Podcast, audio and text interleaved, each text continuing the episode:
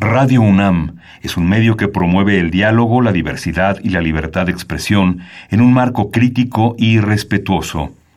Los comentarios expresados a lo largo de su programación reflejan la opinión de quien los emite, mas no de la radiodifusora. Radio UNAM presenta Primer Movimiento. El mundo desde la universidad.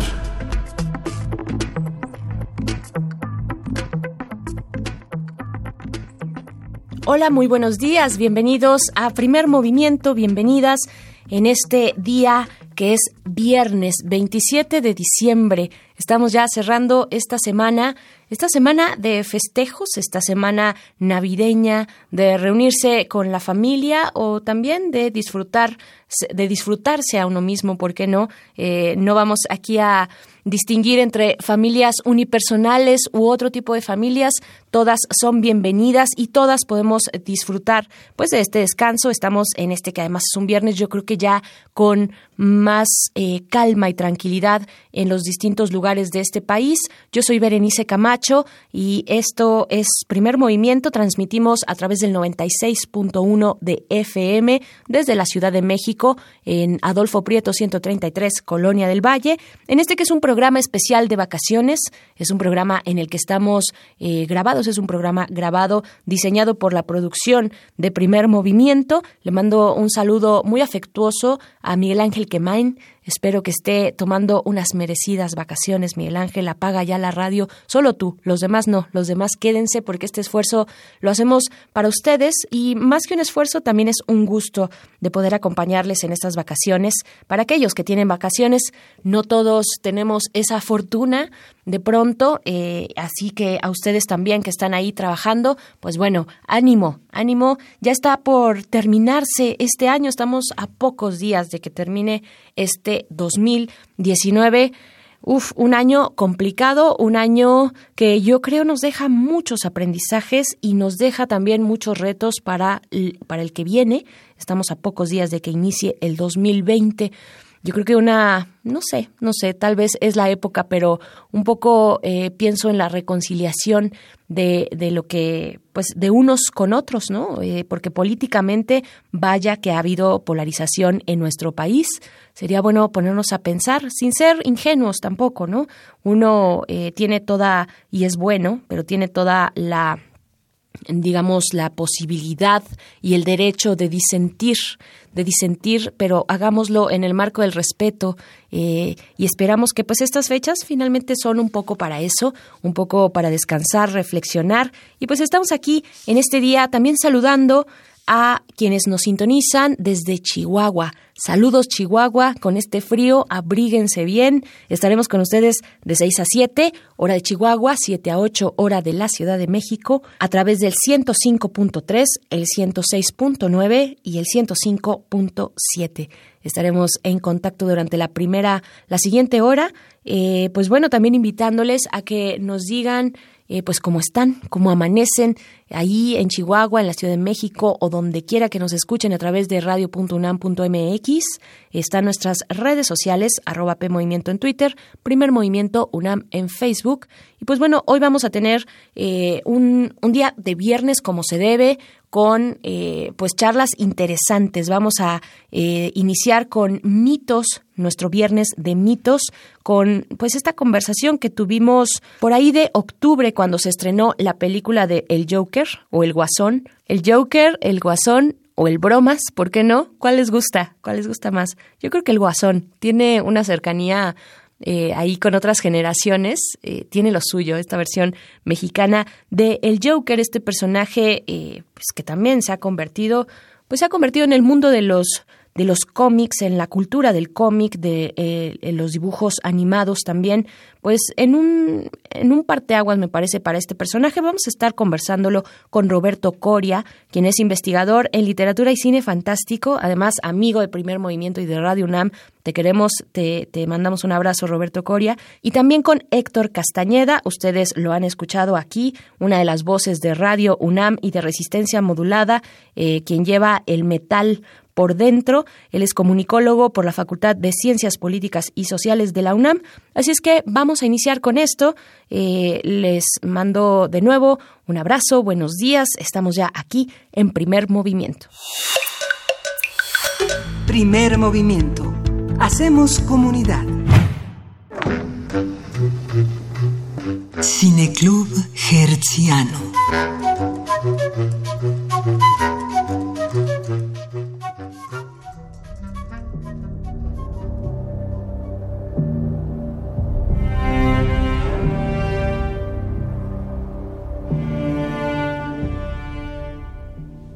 El 4 de octubre fue el estreno internacional de la película Joker o El Guasón, siendo una de las entregas cinematográficas más esperadas del año. Esta entrega acerca de uno de los villanos más importantes de los cómics, protagonizada por Joaquín Phoenix y dirigida por Todd Phillips, ha generado distintas reacciones entre los críticos de cine y el público en general. Su primera aparición fue en el año de 1940, en el primer número de la serie individual de Batman. Desde entonces, el personaje se ha caracterizado en los cómics, en el cine y en los videojuegos por ser impredecible, violento y extremadamente peligroso. Eh, sin embargo, su origen es variado y ha cambiado conforme pasan los años. En una de sus más famosas historias conocemos que él era un comediante fracasado quien sufre de un día terrible que lo termina llevando a la locura. La película que acaba de estrenarse narra la historia de origen centrada en el personaje de Arthur Fleck y las circunstancias sociales, mentales y emocionales que se combinan para que se transforme en el guasón. Por su parte, las críticas de cine enfatizan la calidad cinematográfica de la película, así como su manera de abordar los problemas sociales. Por esto último, algunos grupos consideran que la película puede incitar a la violencia entre el público y que no debe ser promovida. A partir de la entrega cinematográfica más reciente vamos a hablar sobre el personaje del Guasón, cómo se ha interpretado, cómo es su más reciente encarnación y qué dice de la sociedad que lo produjo. Así es, para ello nos acompaña en la, línea Roberto Coria, quien es investigador en literatura y cine fantástico. Buenos días, Roberto, ¿cómo estás? Mi querida Berenice, Miguel Ángel, siempre es un gusto escucharlos. Muy buenos días. Gracias, Roberto. Buenos días. También está en la línea Héctor Castañeda, eh, colaborador en Resistencia Modulada, conductor, co-conductor en El Calabozo de los Vírgenes. Él es comunicólogo por la Facultad de Ciencias Políticas y Sociales de la UNAM. ¿Cómo estás, Héctor? Buenos días. Hola, hola a todos, maestro Coria, Berenice, Miguel Ángel, un placer estar ñoñando aquí desde temprano. ¿Cómo están? desde temprano y en martes. Eh, pues y bueno. En martes además bien, pero bueno, el, crimen no descansa. El crimen no descansa, no duerme. pues a ver, yo creo que es necesario, antes de entrar en materia, hacer algunas precisiones. Ya lo, lo veíamos un poco en la introducción. Una parte de la crítica, particularmente en Estados Unidos, pues ha sido dura con esta película. Dicen que de alguna manera justifica actos violentos, le hace pues tiroteos, que es un tema muy sensible por razones completamente justificadas.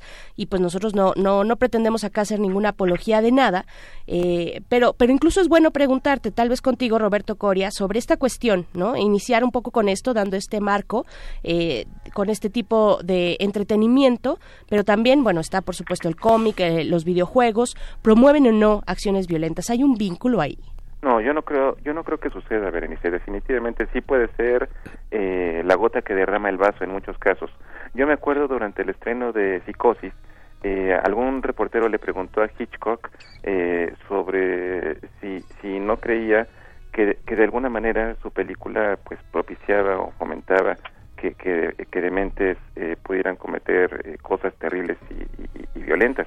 Eh, Hitchcock, eh, bueno, y la pregunta lo hizo en torno a, a, a, a, una serie de homicidios que habían ocurrido en ese momento.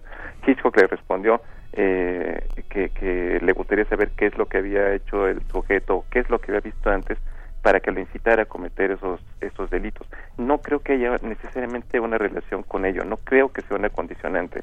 Al final, este tipo de, manifesta de, de manifestaciones son retratos sociales. Eh, yo creo uh que encontremos muchas cosas más terribles, más siniestras, más perturbadoras en la nota roja cotidiana. Eh, basta solamente irnos a una esquina para leer los encabezados de los tabloides, eh, donde por un lado está el acto más cruento que, que, que, aconteció en la jornada y por el otro lado eh, alguna nota eh, sobre fútbol o, sobre alguna chica en, ropa eh, diminuta.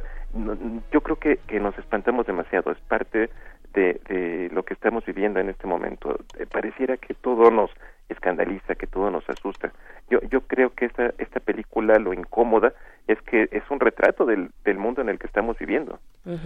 Héctor, Héctor, ¿qué decir, ¿qué decir de esto? Porque además estamos, no olvidemos, estamos hablando de un cómic, eh, en este caso proyectado en una pantalla, es eh, pues fue, fue definitivamente un éxito, ¿no? Un éxito en taquilla, ha tenido también, por otro lado, muy buenas críticas. Pero ¿qué decir? ¿Qué decir de esto de la violencia en los cómics?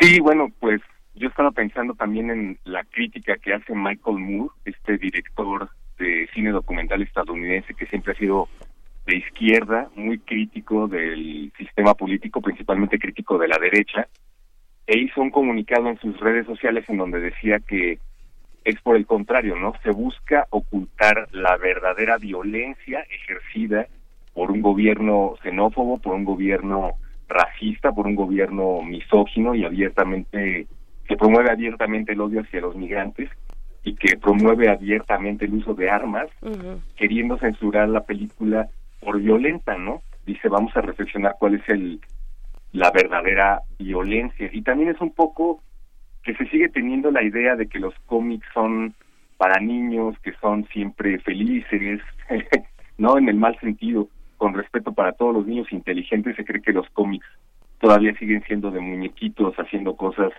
chistosas, jajaja, y no necesariamente, ¿no? De hecho, creo que cualquiera que haya agarrado un cómic de Joker, un cómic de Joker actual, porque pues ciertamente hay muchos que están determinados por su contexto y hay unos más ligeros que otros, eh, en general, pues no son cómics fáciles, ¿no? Sabes a lo que te atienes, sabes que vas a ver algo introspectivo, algo un poquito más reflexivo, algo clasificación R. Y la verdad es que creo que ni siquiera es tan violenta.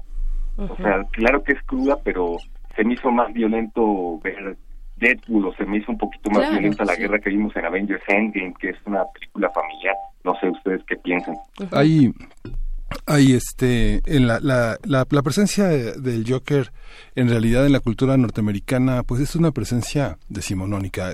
Hay una, hay una visión que la hace contemporánea ahora con la aparición del cómic, que realmente es una visión sobre el bien y el mal fundamentalmente y que eh, conforme avanza la cultura del cine, eh, los estereotipos tratan de, de hacerse más complejos, más ricos, pensando en los orígenes eh, de una psicología o las determinaciones que pueden ser socioculturales o que pueden ser resultado de, como pasa en la película, de un brote psicótico que tiene una clara referencia al mundo psiquiátrico, donde el mal parece que tiene un origen, un origen este un origen psíquico, un origen eh, fundamentalmente patológico. ¿Tú qué piensas, Roberto? Hay una parte que tiene que ver con una imaginación que está desde las cartas, desde la baraja americana, hasta, hasta la parte arquetípica ¿no? y la parte contemporánea. ¿no? no, definitivamente. Yo, yo creo que hoy por hoy es el eh, personaje, el villano más querido en el mundo de las historietas. Eh, simplemente yo yo yo recuerdo así eh, eh, la semana pasada me la pasé viajando por dos estados en ferias del libro eh, dando cursos sobre Batman precisamente. Y, y en el momento en que yo estaba haciendo mi recuento cronológico sobre la trayectoria del personaje eh, revisando el dramatis personae eh, cuando cuando hablaba del guasón notaba sensiblemente que el entusiasmo de, de, los chicos de las personas hacían gestos de aprobación, de, de, gusto, eh, porque eh, porque si estaban inscritos en esas experiencias era porque les gustaba Batman, pero definitivamente el, el, el villano este más contrastante de su de, su galería de enemigos es eh, eh, el que goza uno de los eh, de, de, uno de uno de los de las atracciones principales por parte de la de la gente. Decía Daniel Barbieri en un libro que se llama Los discursos del cómic que en un en una serie eh, realista, bueno, con todo lo realista que puede ser este un tipo vestido de, murciélago pele, peleando contra el crimen, eh, decía que el rostro caricaturesco del guasón representaba el contraste perfecto, eh, eh ve los eh, eh, los colores que lo distinguen, su piel pálida, su cabello verde, sus labios rojos, sus ropas moradas, este contra el, el contra la presencia de Batman, que es un uniforme oscuro. Es, es, es de alguna manera la némesis perfecta, están en lados opuestos de la, de la moneda. Y, y aquí en esta película, al final, eh, las dos trayectorias están íntimamente relacionadas, pese a que el guasón es el que ocupa el reflector eh, completo de la historia. Claro, y logras empatizar con el personaje. básicamente toda la película trata de él, a diferencia de lo que podrían eh, pensar algunos o esperar algunos, ¿no? Frente a una película de superhéroes. Eh, Héctor, ¿cómo, ¿cómo enmarcar esta propuesta cinematográfica con los cómics? Estoy pensando, por supuesto, en tal vez el mejor del Guasón, del Joker, que es Killing Joke. ¿Cómo, cómo lo enmarcas? Pues fíjate que precisamente estaba pensando en Killing Joke, ahora que hablaba el maestro Coria, eh, hablábamos también del tema ahí en las jornadas que se llevaron a cabo de Batman, el uno de los primeros escritores que creo que explora de manera más profunda al personaje y que le empieza a dar este tono muy oscuro es Alan Moore, ¿no? Que plantea este comediante fracasado, frágil, que es inseguro e inestable, pero que plantea lo que lo que decía el maestro, ¿no? Que todos somos de alguna manera el Joker y lo único que necesitamos es tener un muy mal día. De hecho, hay un diálogo en la película que dice tuve un mal día y todos los, los niños brincamos de nuestro asiento. Porque sí, pues Batman y Joker evolucionaron a ser los enemigos perfectos porque tienen un origen igual de trágico, ¿no? La diferencia es que en el momento decisivo decidieron tomar caminos opuestos. Los dos son víctimas de la ciudad de una ciudad que los lleva al límite, de una ciudad corrupta. De hecho, yo estaba pensando en lo difícil que iba a ser hacer una película de Joker sin Batman, ¿no? Precisamente por cómo iba a funcionar un personaje sin el otro, quién lo iba a equilibrar. Pero al final creo que funciona porque el gran antagonista, no sé qué pensar el maestro, el gran antagonista en la película es la ciudad, ¿no? El contexto que lleva al personaje al punto de quiebre. Creo que si se quiere buscar otro personaje en esa película es la ciudad. Y efectivamente empatizas con él, lo entiendes, eh, lo apoyas. Si no estás teniendo la mejor semana en ese momento, dices, sí, claro, yo también puedo ser como él. Claro, y, es una película que logra que te asustes de ti mismo en cierto punto, porque pues finalmente estás idolatrando a un asesino psicópata que no cree en nada. Y eso también es un diálogo de la película que se me hizo muy interesante cuando estás en el punto en el que estás empezando a apoyar sus decisiones, el Joker te tumba y te dice, no, yo la verdad no creo en nada, ¿no? Y hay cómics en donde te dicen, ni siquiera confíes en él, eh, porque él sería el primero en reírse de tu cadáver. Pero pues sí, creo que el Joker de alguna forma es el caos que todos llevamos adentro. Ay, qué emoción. Lo que sucede, bueno, lo que sucede ahí es que bueno, es el caos que llevamos adentro, pero también el niño es, es lo infantil. ¿No? Esa parte que decía San Agustín que la inocencia consistía más, la, inocencia infantil consistía más en la debilidad de los cuerpos de los niños que en la de sus intenciones. Yo más que el límite en la ciudad, Héctor, es en la ley. Digamos que la violencia con la que se puede identificar cualquier sujeto enojado es la ley. Hay una parte en la que por más sujeto que, por más enojado que estés, este, como dicen, no hay borracho que trague lumbre y este no hay loco que no se detenga ante unas buenas rejas que lo detengan, ¿no? Hay una parte en la que justamente este brote psicótico confina este humor que se quiebra en la violencia, cuando pierde el humor es cuando empieza el Joker, ¿no? Pareciera que el Joker empieza con el sentido del humor, pero el sentido del humor termina con la criminalidad, ¿no? ¿O no?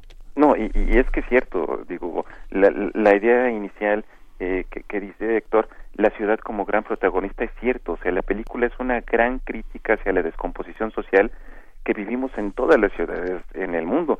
Yo, yo en el inicio vi muchas cosas de lo que estamos viviendo en estos momentos en la Ciudad de México. Eh, la, la, la, indiferencia de las personas eh, hacia, hacia, hacia, hacia sus eh, eh, personas que viven, viven hacia los otros miembros de la sociedad. Eh, en, en, ese sentido lo que dices eh, eh, cómo cómo es la ciudad eh, está toda grafiteada o sea eh, eh está allí esta plaga de ratas que la que la invade y, y, en ese sentido están los, los grandes contrastes la gran brecha entre ricos y, y pobres. Y en el sentido que dices Miguel Ángel sobre sobre las leyes sobre sobre eh, el, el, el, Estado de Derecho, sobre, sobre las labores del gobierno, de ver por sus eh, eh, por los habitantes. Eh, vaya, el, la crisis que, que, que, que eh, vive el sistema de salud en, en, en, Ciudad Gótica, donde este hombre queda marginado y, completamente desatendido por las instituciones de, de, salud mental. Eh, sí, yo creo, yo creo que llega llega el hartazgo. Eso, eso, podría ser lo a, a, lo que podrían temer las las autoridades en Estados Unidos que, de alguna manera esta película sirva, sirva como un, eh, una manera de, mostrarle a la gente cuán mal están las, las cosas y, y que de alguna manera pudiera detonar este eh, eh, su descontento finalmente. por cierto, saludos al FBI que en este momento deben de estar monitoreando todo lo que Seguro. porque ya ves que se, han, han, avisado que están monitoreando toda la comunicación en redes sociodigitales. Sí, sí, sí, sí. Oigan, pues, ¿qué decir, qué decir eh, ustedes conocedores de los cómics, de otras representaciones de este, de este personaje, de este gran personaje, con respecto al que ya se plantea en la película? O sea, ya digamos, ñoñando un poco, sabemos que hay que hacer una reflexión, sí, por supuesto, que combina la salud mental, ¿no? Eh, con el abandono de una sociedad y de un gobierno y de las leyes. Yo creo que también es la apatía de una sociedad, porque muchos de los, eh, digamos, de los pasajes que se retratan en la película eh, tienen que ver con personajes de la sociedad, con funcionarios, bueno, con eh, empresarios y, también oficinistas, digamos, altos oficinistas, eh, burócratas de Wall Street, en fin, como ese tipo de perfiles, ¿no? No, no, necesariamente solo con la autoridad, pero, pero ¿qué decir, o sea, qué decir del personaje? ¿Cómo lo vieron? ¿Les gustó? ¿Les gustó frente a los cómics? ¿Esperaban algo diferente? ¿Cómo, ¿Cómo lo vieron, Héctor? Pues creo que justo lo que a mí me gustó más de esa parte de la película es que en los cómics se ha respetado el hecho de que el origen del Joker al final es ambiguo y es un total misterio, ¿no? Ha habido propuestas como la que mencionabas de Alan Moore acerca de su origen, pero en realidad no hay nada canónico. Hay alguien que en los cómics decidió ponerle Jack Napier, como en una película de Tim Burton, Aquí le pusieron Arthur Fleck, que no existe en los cómics. En general, en la continuidad de los cómics, ya que nos vamos a poder añoñar, se supone que hay tres Jokers diferentes, ¿no? Y eso es algo que frustra precisamente al mejor detective del mundo, que es Batman, que no ha logrado descifrar su identidad.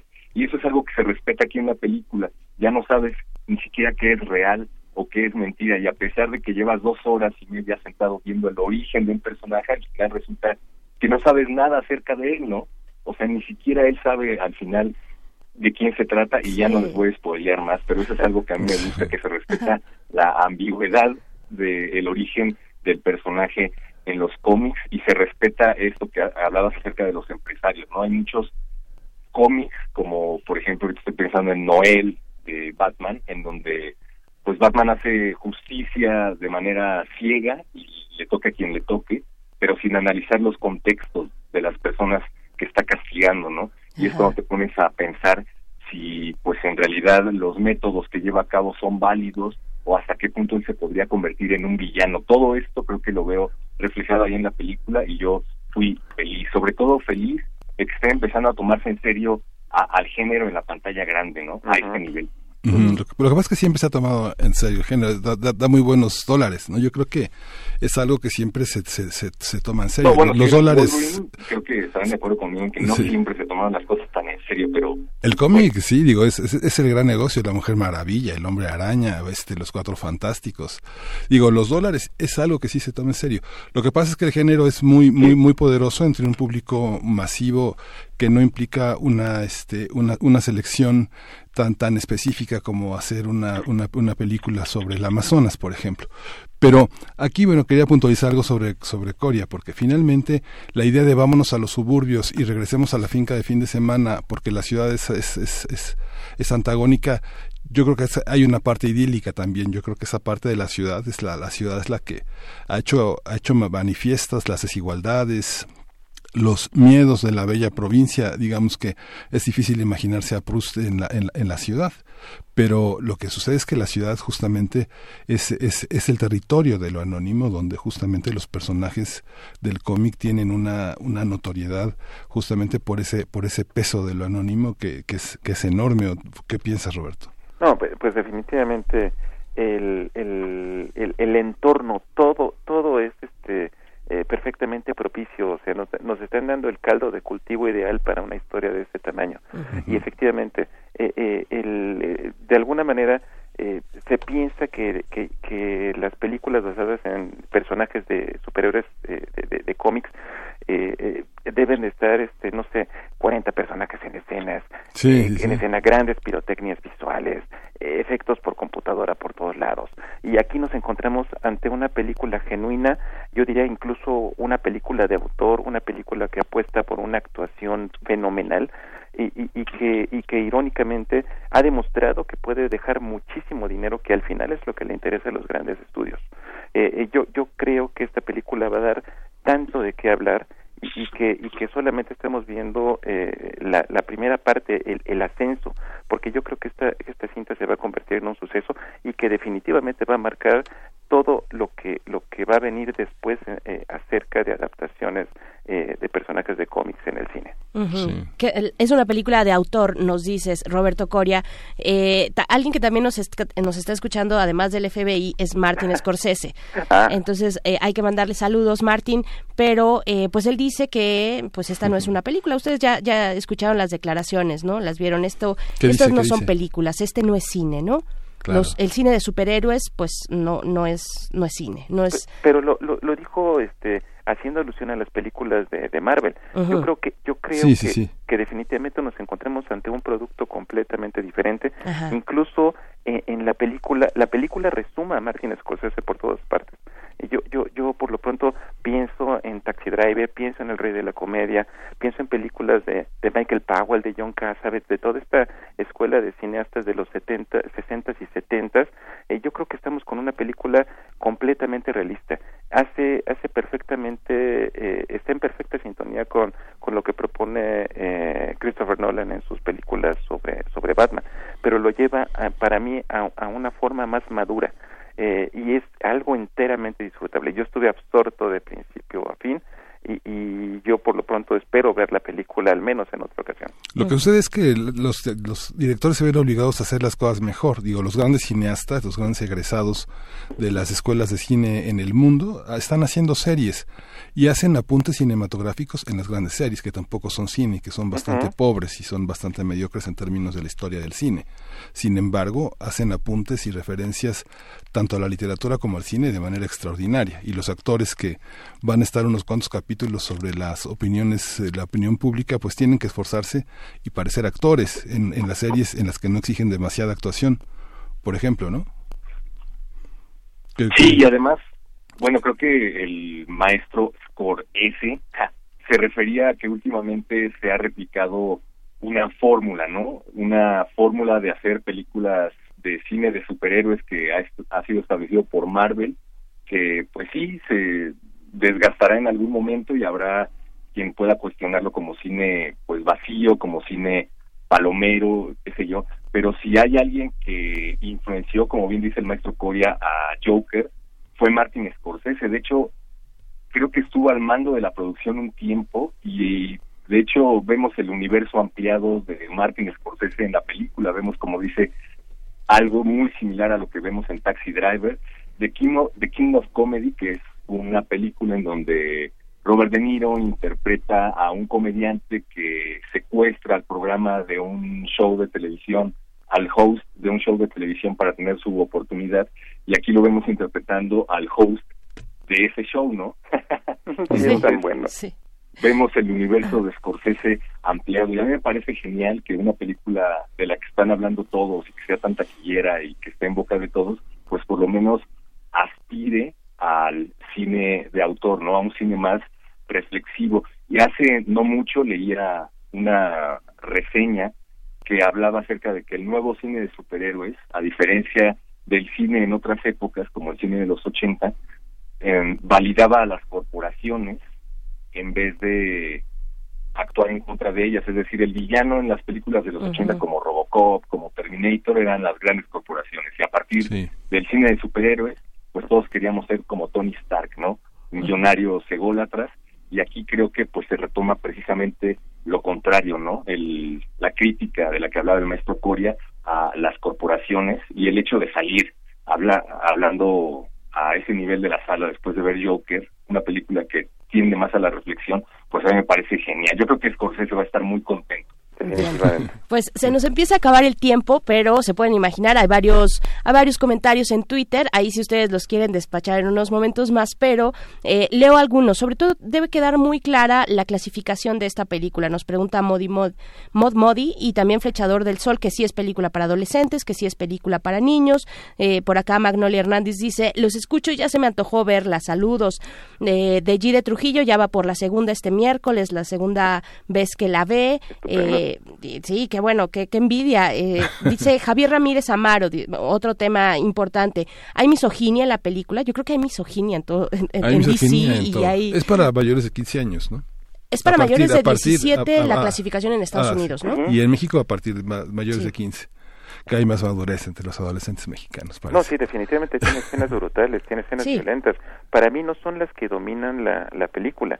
Para mí el entorno, ese ambiente de descomposición, ese, ese, ambiente lóbrego, eh, vaya, eh, creo creo que la tragedia que rodea al, al hombre me parece muchísimo más terrible que cualquier asesinato que pueda que puede ocurrir. Pero sí, es una película no sensible para, para, para, para estómagos delicados. Y como dice Roberto, la ciudad sigue siendo opresiva, ¿no? Digamos que el campesino este prustiano que llega a la ciudad y no conoce a nadie y se siente solo, bueno, pues este es un elemento que continúa, que continúa siendo, nadie me saluda, digamos, la tristeza ontológica de muchas personas que se sienten solas cuando no están en comunidad, en ese anonimato de la comunidad pequeña, este también es fuerte, ¿no? La tristeza ontológica, la tristeza del ser, te refieres, qué palabras tan, tan grandotas, qué palabrotas, Miguel Ángel. Pues, pues, bueno, un comentario final, eh, Roberto Coria. Pues vaya, yo, yo definitivamente recomiendo muchísimo ver esta película. Es una película que no deja solamente satisfechos a los ñoños de cómics como Héctor y como yo y como ustedes. Eh, es, una película que propone una, una reflexión tan seria, eh, eh, tan, tan, tan valiosa yo creo que es necesaria, necesaria en este, en este momento. Bien, Héctor Castañeda. Pues véanla, yo llevaría a los niños, llevaría a toda la familia, llevaría a los menores, a la prima, al hermano, y si alguien se quiere salir al baño, pues pues acompáñenlo y todo, pero vayan, vayan en familia, por favor. Es más, entre más les prohíbas ver una película como esta, es cierto. más intrigados van a estar todos. sí, eso es, eso es verdad. Yo no, no, yo no creo. Ahí está la clasificación, ya bajo el propio riesgo de cada quien, pero, eh, pero definitivamente va a generar, eh, pues, muchas ganas de ver, de ver esta película, de estar ahí en este evento cinematográfico, pues, casi del año, ¿no? Eh, ya por ahí Joaquín Phoenix suena leí en redes sociales que hubo un cine que literalmente salió a poner un cartel que decía, por favor, es una película larga, no sale Batman, y probablemente no sea para niños. Véala bajo su propio riesgo. sí, exactamente. En eso en todo momento. no, no, no, no, no, no está presencialmente, pero de alguna manera la imagen. Ayer me sorprendió ver una de los primeros eh, cuadros de la película cuando lo vemos eh, maquillándose frente al espejo. De alguna manera la, la, la, la parte negro del espejo con uno con unos eh, eh, reflectores, digo, unas lámparas ahí colgando, la disposición de los papeles en el espejo, es el rostro de Batman. Sí, sí, sí, es, es brutal. Es un diálogo constante, yo estoy de acuerdo. Eh, pues Roberto Coria, investigador en literatura y cine fantástico, amigo del primer movimiento de Random y de los superhéroes y de los villanos y de los antihéroes, muchas gracias. Berenice, Miguel Ángel, muchas, muchas gracias. Héctor, fue un placer platicar contigo también. Gracias. un placer, como siempre, ñoñar claro. sobre todo cuando es en radio. Muchas gracias. Gracias a los dos, Héctor Castañeda, conductor de la Resistencia Modulada. Pues eh, vamos a hacer una pausa musical. Vamos a hacer una pausa musical. Muy bien. ¿Qué es lo que vamos a escuchar? Vamos a escuchar Smile de Charles Chaplin. Vamos.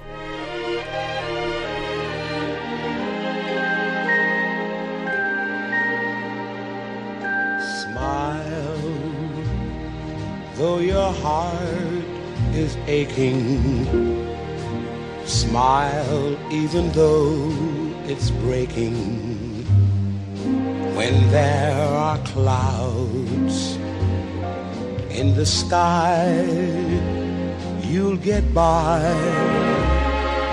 If you smile through your fear and sorrow, smile and maybe tomorrow You'll see the sun come shining through for you. Light up your face with gladness. Hide every trace of sadness. Although a tear may be ever so near, that's the time you must keep on trying. Smile, what's the use of crying? You'll find that life is still worthwhile if you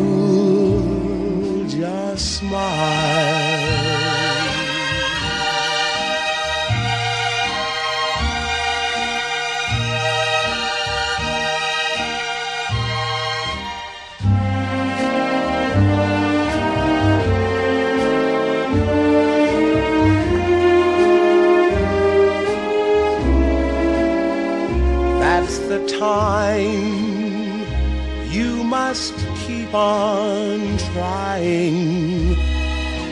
Smile, what's the use of crying? You'll find that life is still worthwhile if you just smile.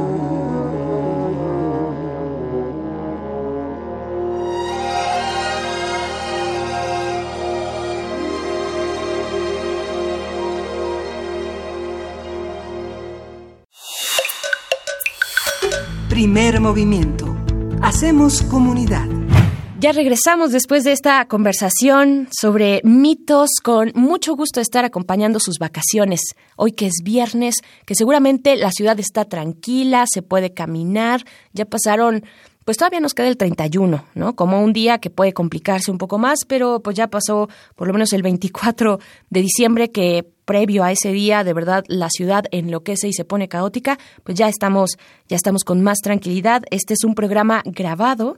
Yo soy Berenice Camacho. En esta ocasión, que bueno, no está Miguel Ángel Kemain aquí en La Voz, nos repartimos los programas, hicimos esta división social del trabajo que decía Durkheim.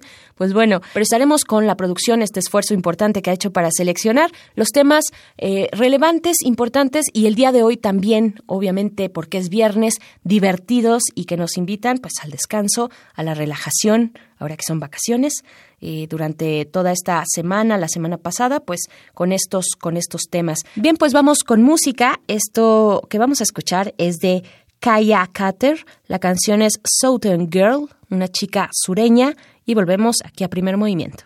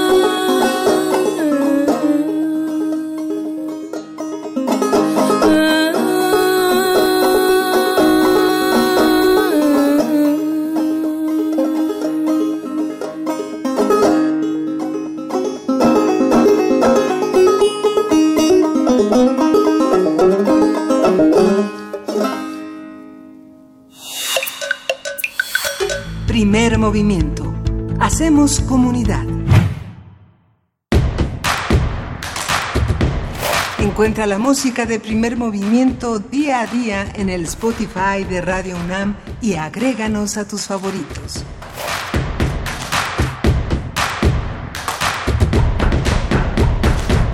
Acabamos de escuchar de Kaya Kater la canción Southern Girl. Pues continuamos aquí en primer movimiento. Vamos con lo siguiente, porque hoy es viernes de radioteatro, es viernes de complacencias musicales, pero esas no se van a poder porque estamos grabados. Eh, pero seguro vamos a poner complacencias de otros, de otros días, de otros viernes, donde sí hemos estado en vivo. Así es que sí son bien recibidos sus mensajes a través de nuestras redes sociales. Pero vamos con esto, que es el radioteatro. Mi abuelita tiene ruedas. Es un, es un cuento escrito por Silvia Molina. Las ilustraciones son de Svetlana Teorina, de la editorial Sitcli, del año 2002. Vamos a escucharlo y volvemos a primer movimiento. Primer movimiento. Hacemos comunidad. Para teatros, los radioteatros de primer movimiento.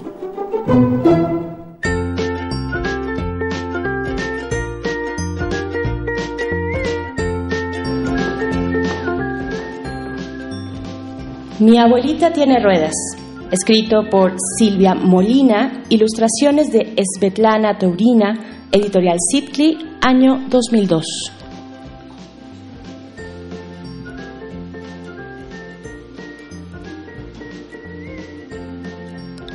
Mi abuelita tiene ruedas, pero no es bicicleta, ni patineta, ni patín. Es mi abuelita, ya lo dije. Se llama Dorotea, aunque sus nietos le digamos Nina, no sé por qué. Cuando nací, mis hermanos ya le decían Nina, y la gente que no es de la familia, Doña Doro. Me gusta el nombre de mi Nina, Dorotea. Cuando le canto porque le gusta que le cante, juego así. Yo te adoro, mi Doro Dorotea. Como un tesoro de ollas de oro, yo te adoro, mi Doro Dorotea. Me mira y le brillan los ojos, y sé que está feliz porque se ríe. Yo conozco a un Adoro, me dice, y busca en su memoria. Trata de recordar, y es que a veces se le olvida que Doro es ella. Es simpática mi Nina, se le olvidan las cosas aunque se las acabes de recordar. Doña Doro, eres tú, Nina. Vaya, se acuerda aunque al rato se le olvide. La verdad, también quiero a mi abuela por traviesa, por distinta a las abuelas que conozco y que son tres. La primera es la de Rosa que gruñe como ogro y se llama Ramona. Así dicen en casa de Rosa. Gruñe como ogro. Mi mamá dice que un ogro es un gigantote enojón. ¿Será porque siempre está de mal humor? Qué bueno que no es mi abuela, porque habría que tenido que cantarle algo así. Qué gruñona, doña Ramona, ¿qué haremos con una regañona tan gruñona como usted? Sea más mona, doña Ramona, por favor. Qué suerte tengo que la señora Ramona no sea mi abuela. No me dejaría tener canarios porque la despiertan trinando muy temprano y a ella le gusta dormir hasta el mediodía. Es la abuelita de Luis. Teje todo el tiempo frente a la televisión y cuando él le habla, ella lo calla. Shh, niño, que ni te oigo ni me dejas ver. No sé qué le ve a la televisión porque es sorda como una tapia. Así dicen en casa de Luis, sorda como una tapia. Dice mi mamá que tapia quiere decir pared. ¿Será porque no contesta? ¿Para qué quieres una abuelita que no te hace caso? Yo a esta de plano ni le cantaría. De todos modos no iba a oír nada. Es la nina de Tere. Parece muda. Antes tengo que explicar este enredo, pero Tere sabe por qué le digo Nina a su abuela. La razón es que ella le dice Nina a la mía porque creía que mi abuela se llamaba así, Nina. Que yo sepa, así nadie se llama. Por burlarme de Tere le digo Nina a su abuela, a quien no le sacan una palabra ni con un tirabuzón. Así dicen en casa de Tere, ni con un tirabuzón. Mi mamá dice que tirabuzón quiere decir sacacorchos. ¿Será porque aprieta la boca? La abuela de Tere se llama Agapita y francamente no le vayan a decir a Tere. Pero es mejor decirle Nina. Ya me imagino, le he tenido, le he tenido que cantar así. Diga algo, doña Aga, Agapita, aunque sea Ga, aunque sea Pita. no que va. Mi abuela no es como ninguna de las tres. Es alegre, ya lo dije, y cariñosa. Y también dije que tiene ruedas y no es bicicleta, ni patineta, ni patín. A mi abuelita la adoptó mi mamá, aunque parezca mentira porque normalmente una hija no adopta a sus papás, sino unos papás adoptan a una niña o un niño y lo hacen su hijo o su hija, ¿verdad? Pues mi mamá especificó cuándo la iba a traer con nosotros. Voy a adoptar a mi mamá, ¿qué les parece? Ya no puede vivir sola, es un problema. Mis hermanos mayores y mi papá dijeron que sí, que no era un problema. Por sus ruedas pregunté, porque cada vez se acuerda menos de todo, dijeron. Problema y no, porque al mismo tiempo es francamente chistosa y además yo sí le entiendo casi todo.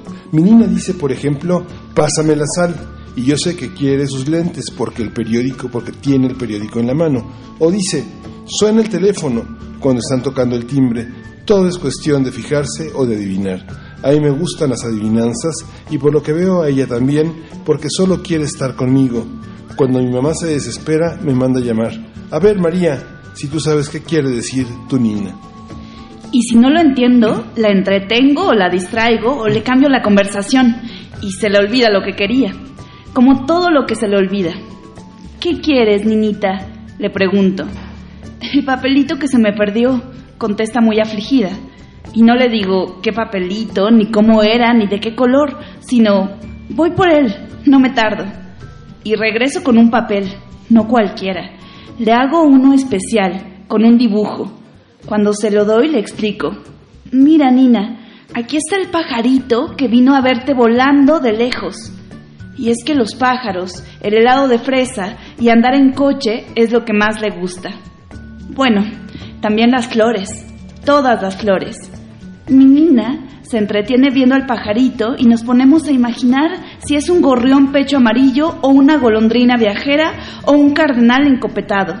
Y así se le olvida por qué se había puesto inquieta. Así dice mi mamá, pobrecilla, está inquieta.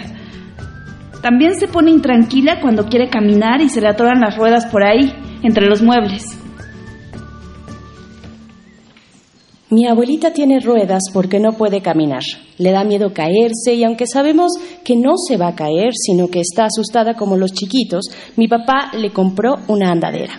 Mi abuelita anda en andadera y no es un bebé, es mi abuelita, ya lo que re que te dije, aunque parezca una niña como yo. En la mañana mi mamá nos peina, a mí de cola y a ella de chongo. Nos viste, a mí de uniforme y a ella con un vestido de florecitas. Todos sus vestidos son de florecitas porque le encantan, ya lo dije. Nos calza, a mí con zapatos de la escuela, a ella con sus botines. Nos da el desayuno, a las dos nos lo sirve en la mesa y no falta el helado. A ver, ¿quién desayuna el helado de fresa? ¿A dónde vas? me pregunta, como si no supiera cuando voy por mi mochila. A la escuela, Nina. Le recuerdo y le doy un beso. Me voy contenta porque sé que me estará esperando. Cuando regrese y haga mi tarea, vamos a divertirnos otra vez. Como ven, mi niña es graciosa y le gusta casi todo lo que a mí. La misma música, dibujar, los títeres. Y si tengo suerte, como a veces la tengo, sabrá que soy yo, María, su nieta, y me sentará en sus piernas y me contará un cuento o me pedirá una canción, y yo me dejaré mimar como un gatito y nos reiremos y escucharemos a mi papá decirle a mi mamá, óyelas, tal para cual, nacieron la una para la otra, y sí, porque luego, como si fuéramos gemelas, tendremos hambre a la misma hora las dos, o nos dará sueño al mismo tiempo a las dos, y vendrá mi mamá a darnos de cenar y a acostarnos.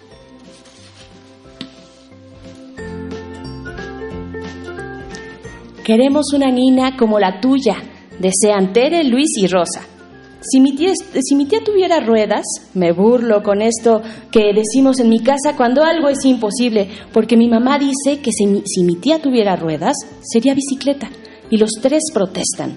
Pero Doña Doro tiene ruedas, sí que las tiene, ya lo re que te dije, aunque prestadas para caminar.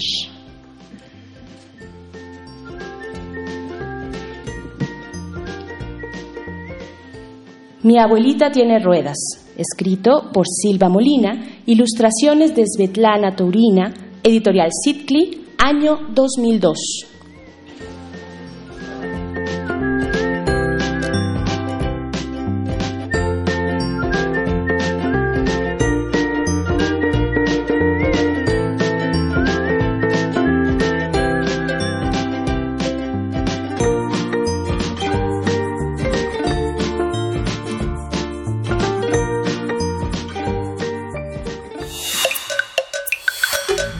Primer movimiento. Hacemos comunidad. Encuentra la música de primer movimiento día a día en el Spotify de Radio UNAM y agréganos a tus favoritos.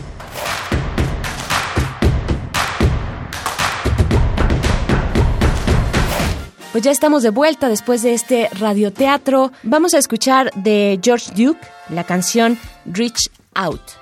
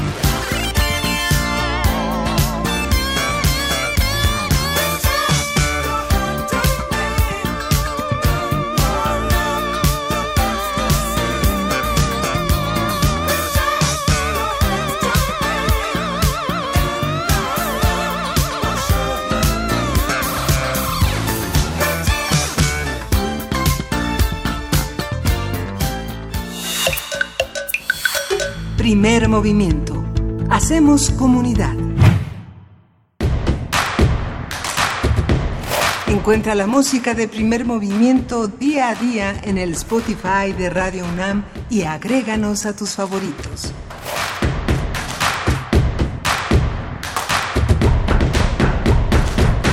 Bien, ¿qué les pareció esta canción? Reach Out es el título de George Duke. Estamos ya terminando nuestra primera hora de transmisión en este viernes.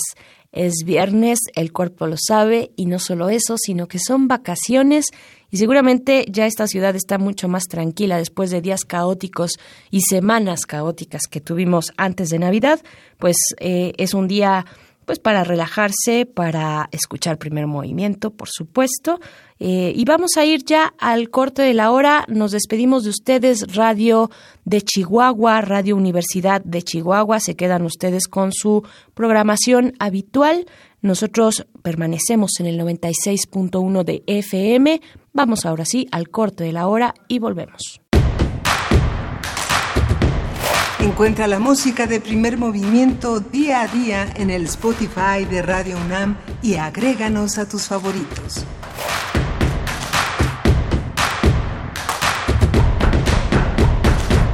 Le mandamos un abrazo a Miguel Ángel Quemain, que seguramente está en un merecido descanso. Eh, les recuerdo que pues durante estas semanas de vacaciones que la universidad está en descanso, pues nosotros tenemos programas grabados grabados que nos repartimos entre Miguel Ángel Quemain y yo, a veces los dos. En esta ocasión eh, me toca a mí estar pues acompañando y de verdad que es una fortuna que podamos hacer comunidad también en vacaciones y en viernes. Les damos la bienvenida también a quienes nos sintonizan desde la radio Nicolaita. Saludos Morelia, ¿cómo amanecen? ¿Cómo están el día de hoy? Eh, pues mándenos sus comentarios, eso sí se vale, los vamos a leer, aunque estemos hablando desde, desde el pasado, eh, pues estamos muy pendientes, ahí están nuestras redes, arroba Movimiento en Twitter, Primer Movimiento UNAM en Facebook, y en, en, esta hora, en esta hora vamos a tener una conversación importante con el profesor Hugo Concha Cantú, él es investigador del Instituto de Investigaciones Jurídicas de la UNAM, un tema pues que ha generado su polémica, un tema que es importante pues acercarnos, reflexionar al respecto, la revocación de mandato y sus implicaciones, sus implicaciones para pues el gobierno ejecutivo, para el poder ejecutivo, pues eh, esto que fue una iniciativa enviada directamente desde presidencia, pues vamos a tener eso en nuestra nota nacional. Y después tendremos una nota internacional sobre el juicio político a Donald Trump Conversaremos con Andreu Espasa, quien es investigador del Instituto de Investigaciones Históricas de la UNAM. Así es que iniciamos nuestra segunda hora de primer movimiento acompañando sus vacaciones decembrinas. Vamos con nuestra nota nacional. Primer movimiento. Hacemos comunidad. Nota nacional. Esta semana será discutido en el Pleno del Senado el dictamen de revocación de mandato aprobado por las comisiones de puntos constitucionales, gobernación y estudios legislativos, el cual establece que ese ejercicio se realizará en febrero de 2022. La iniciativa enviada por la Cámara de Diputados fue modificada la semana pasada por los senadores y no contempla que la revocación de mandato coincida con las elecciones federales. El documento propone que los ciudadanos deben hacer la petición siempre y cuando reúnan las firmas del 3% de la lista nominal. Además, todavía falta definir si este ejercicio también se aplica a gobernadores, entre otros asuntos. Ante el dictamen aprobado en comisiones, el presidente Andrés Manuel López Obrador acusó a los partidos de oposición de no querer democracia participativa. El mandatario también cuestionó la tardanza para avalar esta iniciativa y lamentó las condiciones para solicitar la revocación de mandato. Vamos a conversar sobre lo que implica política y jurídicamente la revocación de mandato, cómo se ha manejado, cómo define las relaciones entre poder legislativo y ejecutivo. Y está con nosotros en la línea el maestro Hugo Concha Cantú. Él es investigador del Instituto de Investigaciones Jurídicas de la UNAM. Le damos la bienvenida. Hugo, bienvenido. Muchas gracias por estar. Hola, Miguel Ángel. No, al contrario, muchas gracias por la invitación y muchos saludos a todo tu auditorio. Gracias, gracias, maestro Hugo Concha. Pues A ver, hay, una cita constante del presidente Andrés Manuel López Obrador al, al, artículo 39 constitucional. El pueblo tiene en todo tiempo el inalienable derecho de alterar o modificar la forma de su gobierno. Esta es la cita que ha presentado recurrentemente Andrés Manuel López Obrador. ¿Qué decir? ¿En qué momento vamos de esta discusión? ¿Cómo enmarcarla en cuestiones tanto electorales y políticas, pero también en las posibilidades que, eh, que brinda la Constitución? Eh, maestro Hugo. A ver, ustedes lo plantearon muy bien ahorita, se trata de uno de los mecanismos que se llegan a comentar como de democracia directa, o mecanismos de participación, pues que se han dado en los últimos años, han tenido mucho auge en muchas de las democracias, como un complemento de la democracia representativa, sobre todo cuando esta última, pues no ha cumplido de todo las expectativas ciudadanas, ¿no? El sistema de partidos políticos a veces no está tan cerca de la ciudadanía como gustaría. Y todos estos mecanismos que México también los implementó, muchos en el 2012 y otros en el, 2000, eh, en el 2014, como formas de complementar, de mejorar nuestro sistema democrático. En ese sentido, se plantea la revocación de mandato. Sin embargo, la revocación de mandato tiene una naturaleza muy particular es un mecanismo que si bien establece esta participación, pues la verdad puede también ser analizado y puede ser visto un poco en contrasentido del propio mandato original. ¿Por qué quiero decir con todo esto? Porque uno vota, esto es como la discusión que se tuvo, como usted se está teniendo con el tema de la ley Bonilla, ¿no? El elector vota por sus representantes para un cierto periodo. ¿Qué tanto es una de las preguntas que ponen a veces en duda la revocación de mandato? ¿Qué tanto es válido que este mandato tenga otra vez otro ejercicio intermedio para interrumpirse, ¿no? Ajá, sí. Esa es una de las cosas que se plantean a veces con la revocación de mandato. Otro de los planteamientos que se llega a hacer, si esto es conveniente desde el punto de vista de una excesiva politización del electorado, es decir, si ya hubo elecciones, si ya hay otros mecanismos, y si de todos modos el mandato de un incluso, entre comillas, mal gobernante, pues va a terminar. Y si no hay reelección, pues con eso se tiene, suficiente hay mecanismos incluso para la institución cuando el cuando el, representante no cumple con los objetivos, ¿no? Entonces, en la revocación de mandato para muchos analistas en la teoría democrática o en la teoría constitucional, si bien es una figura teórica, no es de las más convenientes, no es de las que más eh, promoventes tiene e incluso se pueden pensar que puede producir eh, ciertos efectos de tipo negativo. claro. ¿Por qué será que el presidente insiste? Eh, ¿cuál, es, eh, ¿Cuál es la lectura que, que haces, eh, maestro Hugo? Eh, él, bueno, dentro de sus detractores eh, hay, hay, quienes dicen, bueno, este es un acto, básicamente una estrategia para hacerse presente, algunos han dicho, ¿no? De las primeras lecturas, en el panorama electoral, incluso prolongar, la posibilidad de prolongar su mandato, que eso, bueno, también ha surgido por ahí, pero por otro lado, algunos también señalan que es un acto de voluntad democrática, ¿no? De democracia participativa. Sin duda. ¿no? ¿Qué, ¿Qué, decir de esto? La, la, muestra, además, es muy pequeña, el porcentaje de aquellos que eh, podrían realizar la consulta de revocación del mandato es apenas del 3% de la lista nominal. Es grande, ¿eh? no, no, es, no es menor el número de firmas. Sí. ¿Será como un millón y medio, más o menos? Eh, pues si Por ahí va, piensa ¿no? en un listado nominal del, de 85, 85 millones de habitantes, uh -huh. ¿no? Uh -huh. El 3 por punto que el 1% son más o menos 800 mil habitantes, ¿no? Uh -huh. Estamos hablando más, estamos hablando de cerca de 2 millones y mil. Uh -huh. sí. Juntar esas firmas sí. es una sí, no, locura. No, está, no, no, no, no, es un ejercicio. Bueno, las, la, la, las, las, juntaron en rechazo Felipe Calderón y, y, y, su, y, su, esposa, ¿no? Yo, más que, más que en cuestión de, de números, quería ponerlo en proporción con el mandato popular que se, que se vierte en cada elección presidencial. ¿Con el que, perdón, Berenice? Ahí no te Con el mandato eh, popular que se vierte en las elecciones, Ajá. ¿no? Digamos, el número de personas que vota Así, por un claro, presidente frente...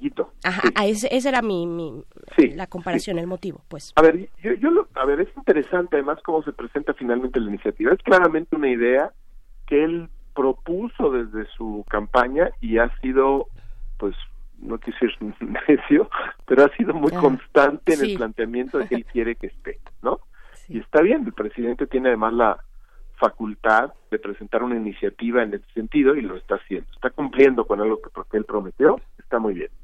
Eh, se hacen dos cambios y no son dos cambios menores. Uno es justamente poner este piso, que no es un piso menor, uh -huh. no está fácil, Y esto ayuda porque la revocación de mandato, el planteamiento de la revocación de mandato, si se presta una excesiva politización, es un arma, ¿no? Es un arma de la oposición eventualmente para querer quitar a un representante o a un presidente que no que no les guste, que no quieren. En el caso de tanta polarización que, que tenemos en el país, pues la verdad es que sí sonaría peligroso que hubiera esa, esa cantidad, eh, hubiera un grupo de gente que quisiera utilizar la revocación de mandato pues para quitar al presidente. Entonces, en ese sentido, el que se ponga el piso del 3% me parece bien, es un candado, no es un candado tan fácilmente alcanzable. El otro cambio que es importante notar es que lo movieron del año 2021, que era como él originalmente lo proponía, se movió al 2022. Este es un tema importante porque en el 2021 tenemos elecciones intermedias. Sí. Entonces lo que sí iba a suceder es que en las elecciones intermedias íbamos a tener una doble propuesta, la propuesta de candidatos para ocupar los puestos en la Cámara de Diputados y, y en aquellos estados donde hubiera elecciones, y al mismo tiempo íbamos a estar votando si estábamos de acuerdo por el sí o por el no de la revocación del mandato del presidente. ¿Y qué iba a suceder a final del día?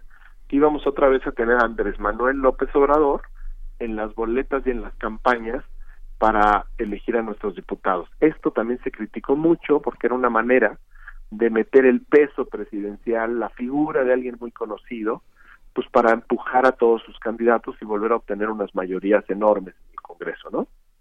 al, al separarla, al separar la, la revocación de mandato de la elección, rompes, rompes esa, ¿cómo podemos decir? Esa, esa, esa convergencia que se iba a dar para votar un poco por, la, por las dos posiciones. Ya no vamos a tener el problema de tener fotos, para decirlo en términos propagandísticos, ya no vamos a tener a los candidatos de Morena con la foto de Andrés Manuel López Obrador junto. Que dio como resultado Cuauhtémoc Blanco en Morelos, ¿no? Sí, el tsunami de, More- de Morena. Eso ya se separó. Ahora, la separación tiene su, su costo.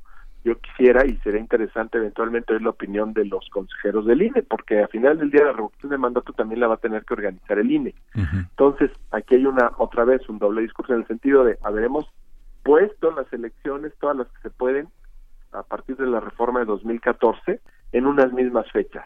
Esto supuestamente con el fin pues, de abaratar un poco la democracia, de no tener elecciones cada año. Y sin embargo, ya por lo pronto en el 2021 vamos a tener las elecciones intermedias y, en el- y terminando las elecciones intermedias, el, el órgano electoral nacional se va a tener que poner a preparar y organizar el ejercicio de revocación de mandato, hombre, en caso que las firmas se presenten.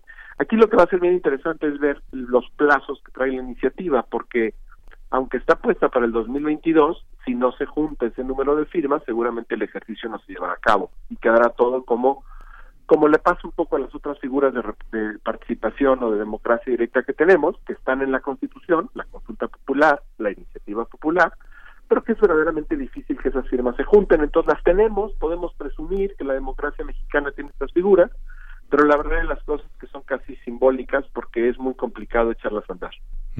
El mandato tendrá que ser ejercido por, por el INE, porque al ser eh, una, una propuesta legislativa, quien tiene que hacer la solicitud es el propio eh, instituto organizador de esa, de esa encuesta que tiene, eh, pone a votar a los ciudadanos como si fueran un bloque homogéneo, como señalas, puede ser, es una decisión política que pues, está en manos también de una especie de campaña previa que pueden realizar distintos grupos en distintos órdenes de la sociedad, ¿no? Así es, así es, así es, totalmente. En ese sentido tendrá que ser el INE, el órgano que se tenga por organizar pues, otra vez un, un ejercicio en todo el país para ver justamente esta, esta, esta idea. Ahora, la manera en que quedó la iniciativa es que esto tiene que ser impulsado por el por, por la acumulación del, del 3% del listado eh, de firmas de ciudadanos para que la revocación eh, se eche a andar, ¿no? Claro, claro. Yo como lo veo, la verdad, pues cumplió, el presidente está cumpliendo con lo que dijo, ya le bajó de nivel, ya le bajó de volumen, ya la separó de la elección, eso también despolitiza un poco el tema, que era, que era un poco preocupante, digamos, desde el punto de vista de lo que el efecto que iba a producir con Morena.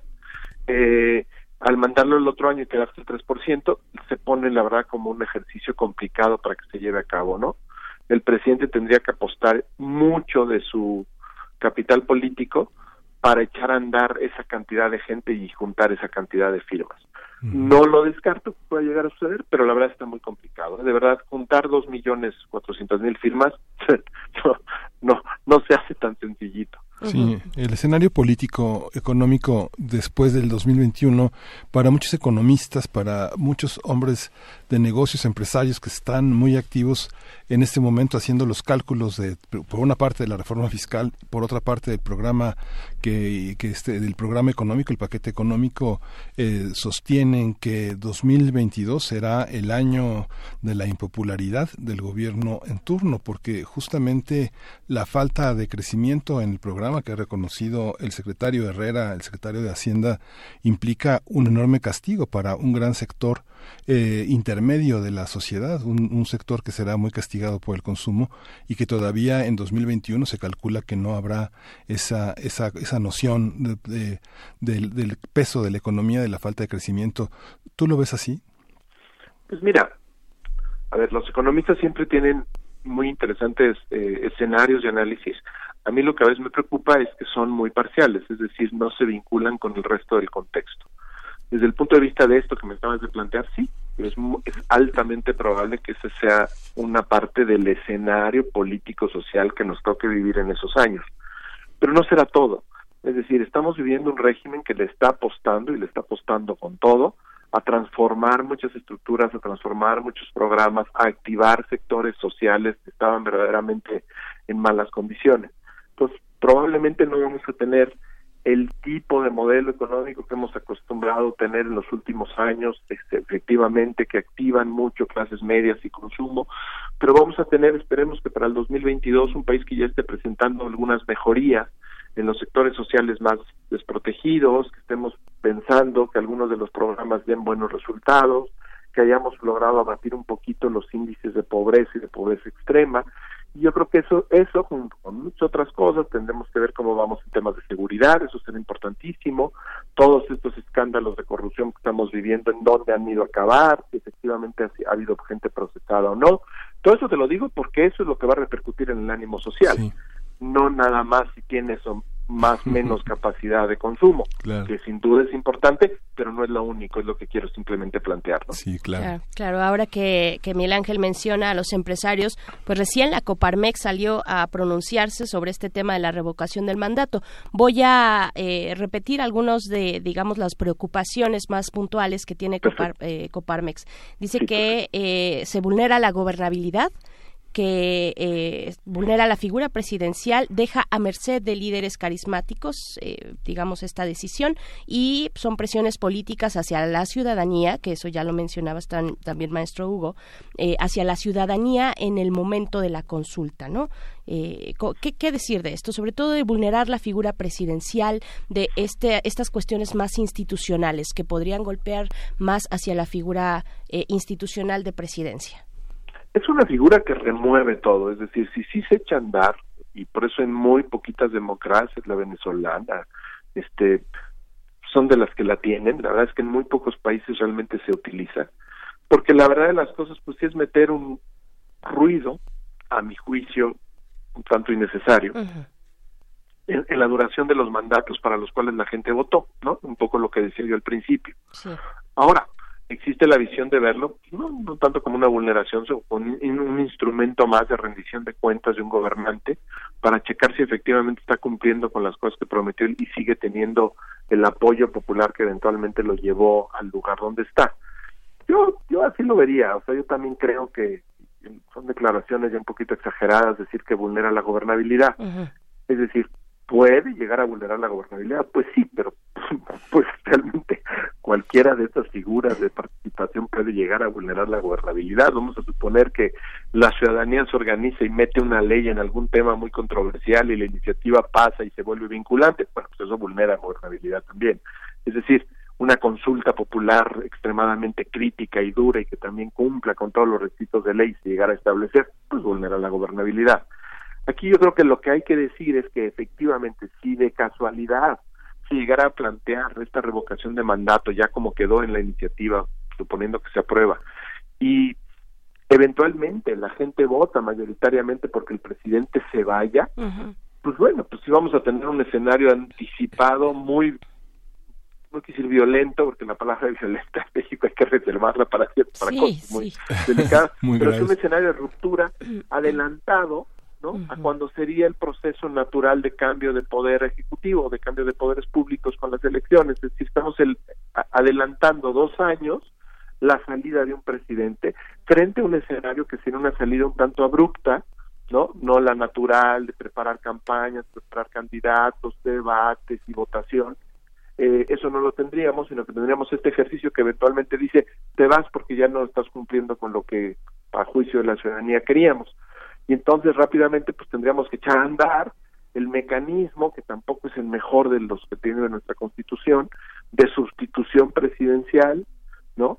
Para tener de inmediato un, un presidente provisional, le hace secretario, secretario o secretaria de gobernación, que convocara a la comisión permanente o al Congreso, si en caso que no esté reunido, y este a su vez tendría que ser el que elige al presidente sustituto para terminar esos dos años. Imagínense ustedes echar a andar todo eso.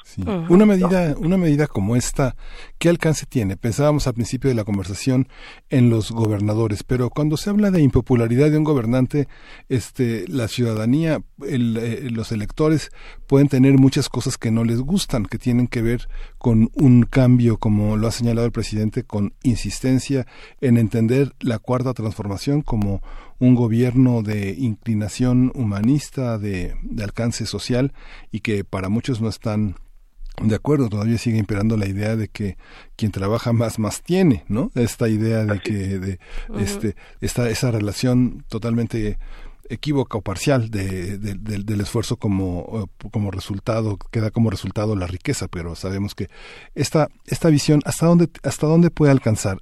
No debe de confundirse con el juicio político, que por ejemplo es una medida que también es resultado de la impopularidad de un gobernante, ¿no? Claro, la gran diferencia es que este, este se está poniendo en manos de la ciudadanía, mientras que el juicio político pues es un instrumento que está entre los actores políticos, ¿no?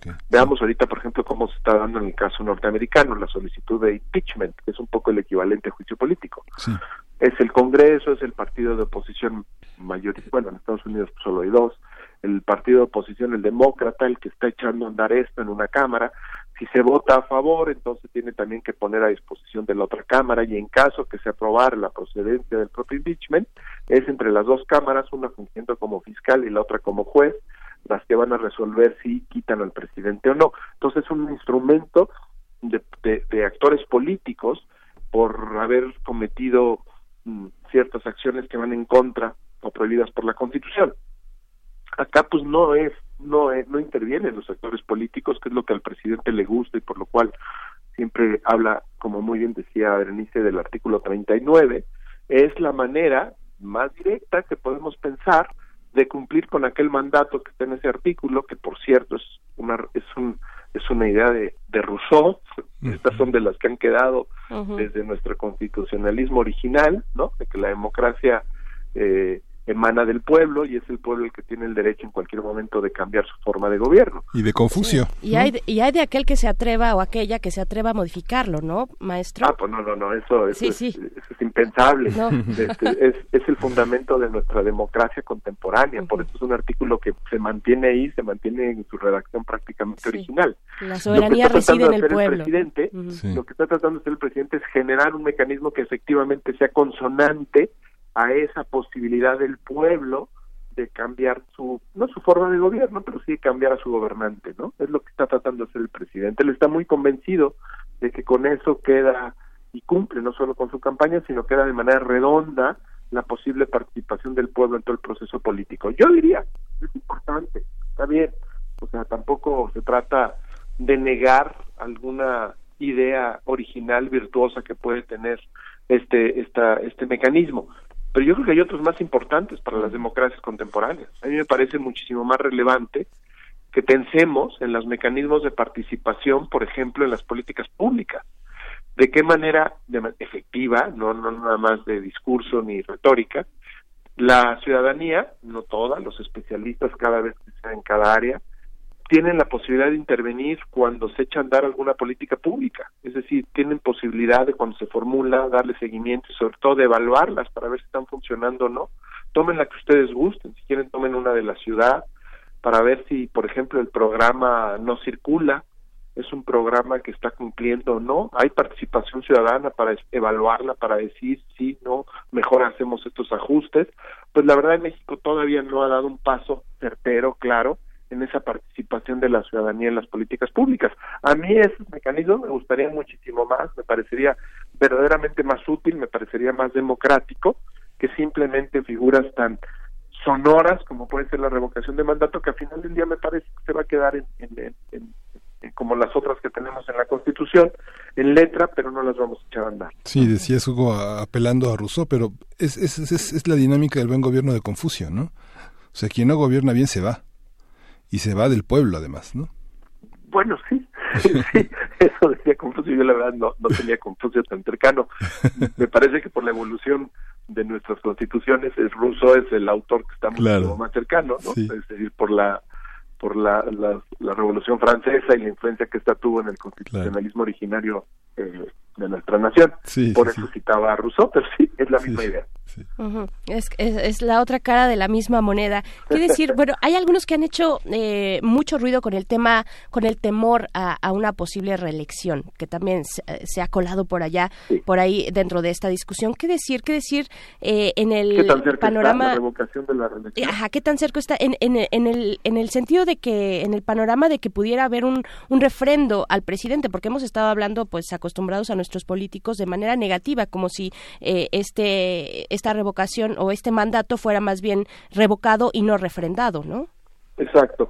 Ah, Yo la verdad veo ahí más un ejercicio, voy a ponerlo en términos condescendientes, eh, desesperación de los detractores del presidente, no ni siquiera quiero pensar que es de ma- tanta mala fe, eh, de que ven como el ejercicio. Yo, yo la verdad creo que son dos cosas distintas. Yo la verdad en ningún momento he dejado de percibir pues, este estos fines eh, de querer hacer una transformación en los años que le tocan de gobierno, ¿no? Hasta nos ha hecho también, esto que parece un tanto un show, el presidente está firmando cosas donde dice que no se va a reelegir.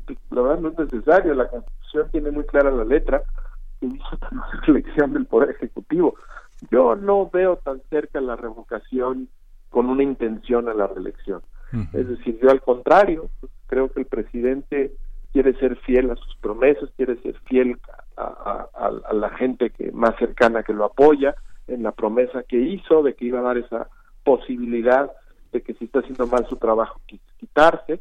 Pero vamos a suponer, vamos a suponer el escenario para no no estar simplemente lecurando teóricamente. Vamos a suponer que efectivamente en el año 2022 se lleva a cabo una revocación de mandato y vamos a suponer, como me imagino que le gustaría al señor presidente y a sus seguidores, que contundentemente es ratificado como como como, eh, como además acabamos de tener otra vez encuestas de popularidad y está altísimo.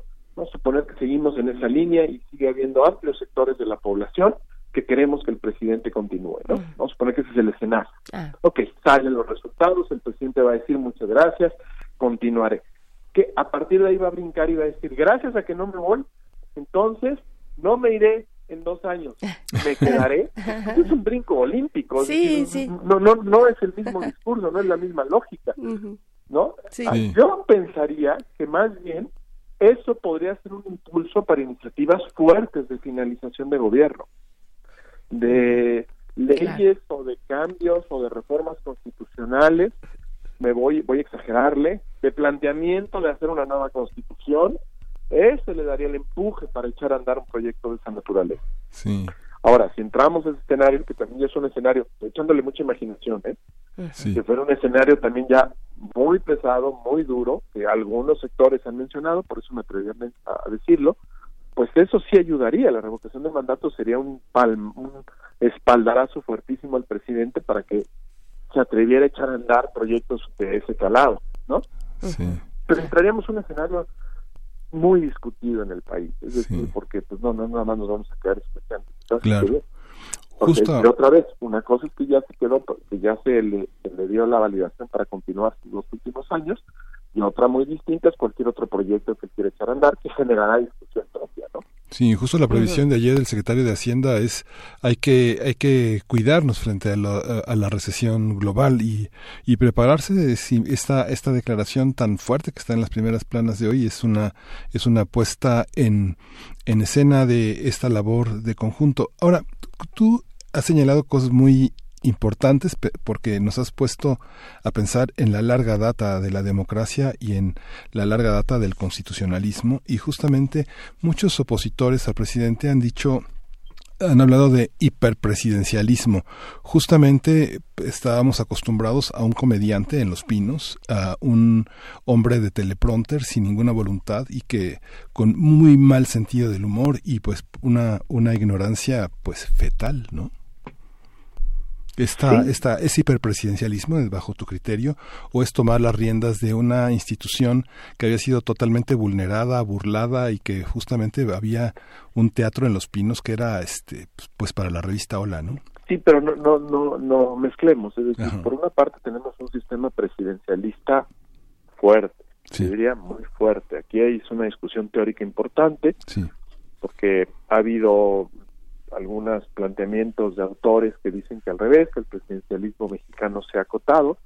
Yo creo que hubo la intención de acotarlo, ¿no? Años con, con la intención o como resultado la, la creación de tanto órgano constitucional autónomo o traía como resultado eso. Pero la verdad de las cosas es que hasta donde hemos avanzado aún con esos cambios es que no tuvimos nunca una reducción o limitación del poder presidencial. Y en ese escenario estábamos cuando se dio el cambio de gobierno y llegó otra vez un presidente con un amplio consenso y un amplio respaldo. Entonces tenemos por una parte un modelo presidencialista que no tiene nada que ver con la persona. Un modelo que le da muchas facultades, muchas atribuciones al Poder Ejecutivo sobre todos los demás poderes.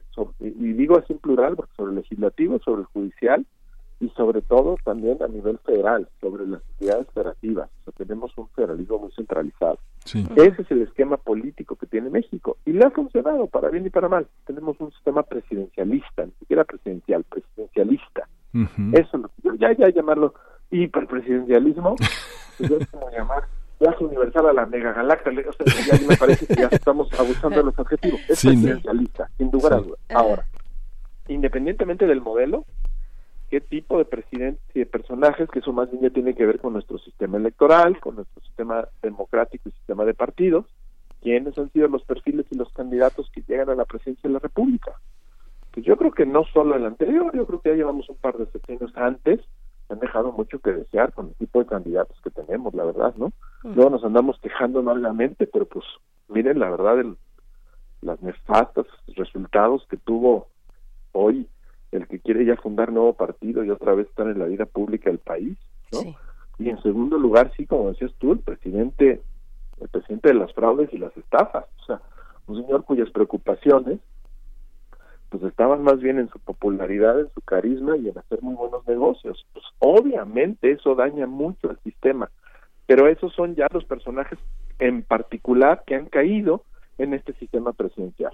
Y por supuesto, el sistema presidencial como sucedería con un sistema parlamentario o un sistema presidencial acotado, el modelo que tuviéramos, pues no, no funcionaría bien mientras tengamos perfiles tan malos como presidente. ¿sí? Es decir, vean, volteemos a cualquier otro país del mundo y algún sistema que les guste, algún sistema parlamentario, el español, si quieren, el, el americano mismo, que es también presidencialista. Bueno, pues cuando son buenas figuras, pensemos en Barack Obama, el sistema funciona relativamente bien. El problema es cuando llegan perfiles de hombres que no debieron de llegar a esos puestos, que llegaron por razones sociales, este, casi diría yo de psicología de masas, diferente a las originalmente pensadas, y llegan pues verdaderos eh, ¿para qué usamos objetivos? nos pasaron muchos adjetivos por la cabeza. Exacto, muchos, muchos. Allá, acá. Entonces, si cualquier sistema funciona mal cualquier sistema. Esta discusión ayer la tenía en otro medio hablando de, del tema este del ministro denunciado. Uh Era claramente un perfil que nunca debe haber llegado a este órgano, nunca debe haber llegado a la Suprema Corte de Justicia. El órgano más delicado y teníamos un personaje que traía una larga historia de estar protegiendo intereses privados, ¿no? Y estar haciendo cosas que no se deben como funcionario público y es el que llegó a la Suprema Corte de Justicia. Pues lo mismo nos pasa en la presidencia, pues hay que analizar, hay que, hay que crecer como sociedad en democracia y poder verdaderamente evaluar de manera mucho más ascendente, más clara a más los candidatos, ¿no? Así Lo que es. pasa es que todavía somos, la verdad, democráticamente hablando, un público muy villamelón, un público muy influenciado también por los medios de comunicación. De ahí el poder que tiene. Así es. Así es, pues maestro Hugo Concha Cantú, pues agradecemos mucho tu colaboración, tu reflexión esta mañana para la audiencia de Primer Movimiento. Estaremos pues dando seguimiento, esto será discutido por el Pleno del Senado, es eh, pues es finalmente una reforma constitucional, ¿cierto? Así, así es. Así sí, es. Por supuesto. Ajá, es reforma No, pues les constitucional. agradezco muchísimo la oportunidad, efectivamente, de iniciar mi primer movimiento del día con ustedes. Gracias. Muchísimas gracias. Gracias, Hugo. Gracias, maestro Adiós. Hugo Concha. Primer movimiento. Hacemos comunidad. Síguenos en redes sociales. Encuéntranos en Facebook como Primer Movimiento y en Twitter como arroba PMovimiento. Hagamos comunidad.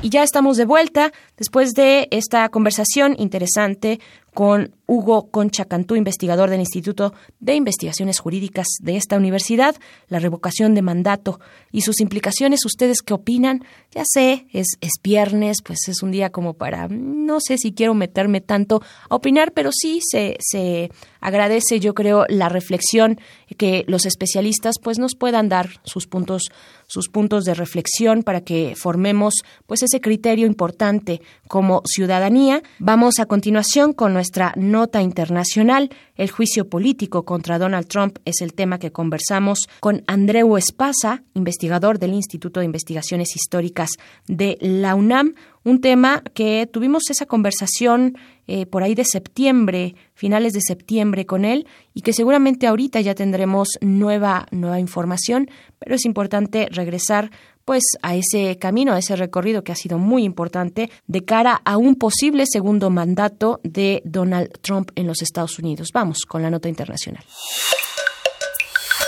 Primer movimiento. Hacemos comunidad. Nota internacional. Nancy Pelosi, presidenta de la Cámara de Representantes de Estados Unidos, anunció el martes el inicio de una investigación previa para el proceso de destitución contra el presidente Donald Trump. Los demócratas impulsan el llamado impeachment por las presuntas presiones del mandatario a su homólogo de Ucrania para perjudicar la candidatura electoral de Joe Biden. Pelosi dijo que las acciones de Trump representan una violación grave de, de la Constitución. En una llamada, en una llamada telefónica realizada el 25 de julio, Trump presionó al presidente ucraniano Volodymyr Zelensky para que su gobierno investigue, el gobierno de Ucrania, investigue por corrupción al ex vicepresidente de Estados Unidos y a su hijo. La llamada trascendió hace algunos días y ayer la Casa Blanca publicó una transcripción de la conversación telefónica.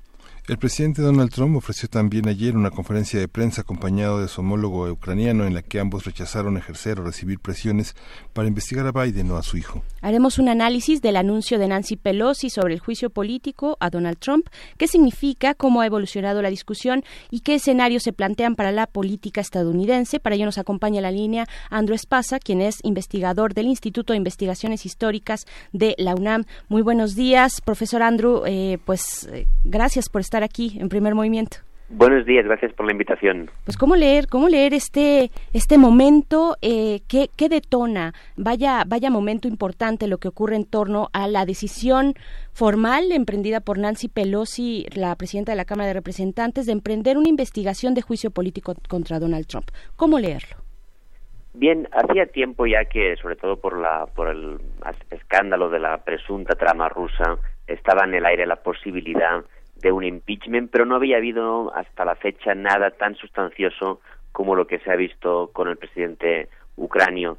Aquí realmente hay que leerlo sobre todo también en el contexto de que se están aproximando las elecciones y que los demócratas tenían dudas sobre la necesidad o no de llevar a cabo esta acción por varios motivos. En primer lugar, porque independientemente de lo que se encuentre, es casi imposible que el impeachment llegue a tener éxito al final, porque se necesitarían dos tercios del Senado, lo que quisiera decir que tendría que haber 20 deserciones de senadores republicanos y es algo altamente improbable, a no ser que haya revelaciones más fuertes que animen a, más senadores republicanos a retirarse, retirar su apoyo a Trump.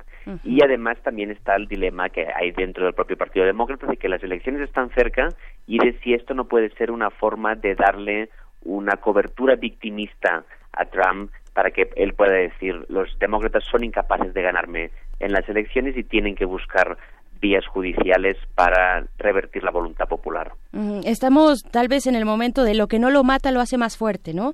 Probablemente es un poco un poco esto. También preguntarle cómo se, se está comportando esta iniciativa tanto en Cámara de Representantes, que es dominada por demócratas, como en senadores. Ya en senadores nos nos adelantaba, eh, eh, tiene mayoría republicana. ¿Qué decir eh, de este paso, este paso en el Congreso norteamericano de la iniciativa de juicio político?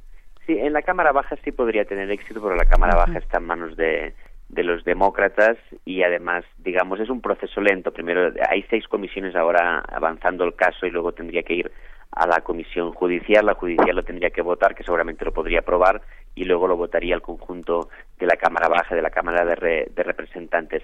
En ese sentido, sí, ahí tiene, tiene posibilidades de éxito y además también se inscribe en una tradición y en ese sentido es una similitud más que se puede ver del actual presidente con el presidente Nixon, por el que de lo que más se le acusa al presidente estadounidense es de jugar sucio contra los demócratas.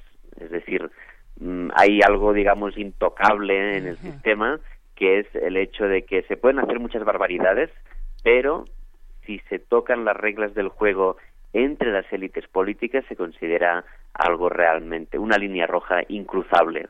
Y en ese sentido se parece mucho a lo que hacía el presidente Nixon, que era boicotear el, Partido Demócrata y boicotear su sistema de primarias para conseguir elegir al, al candidato que le fuera menos amenazador en las presidenciales de 1972 claro. Eh, también es importante saber o eh, mencionar por qué está el hijo de Joe Biden aquí, quién, quién es, qué tiene que ver con Ucrania.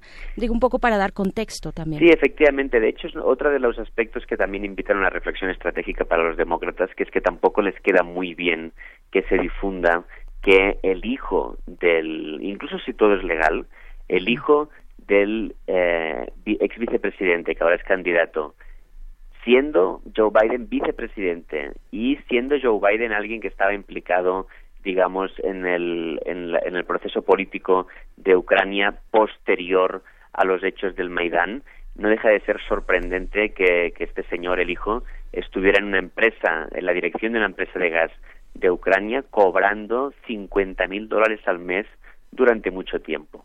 Y además una empresa que también ha, ha, tenido acusaciones de corrupción dentro de Ucrania y de hecho lo que, lo, que estaba en juego, lo que estaba pidiendo el presidente Trump era mm, en relación al, al fiscal general de Ucrania que mirara sobre estas sospechas y se liga con otro escándalo que es que en Ucrania en los últimos años, a pesar de que se sabe que hay un alto grado de corrupción, los fiscales generales casi no han conseguido ningún llevar a cabo ningún caso importante anticorrupción.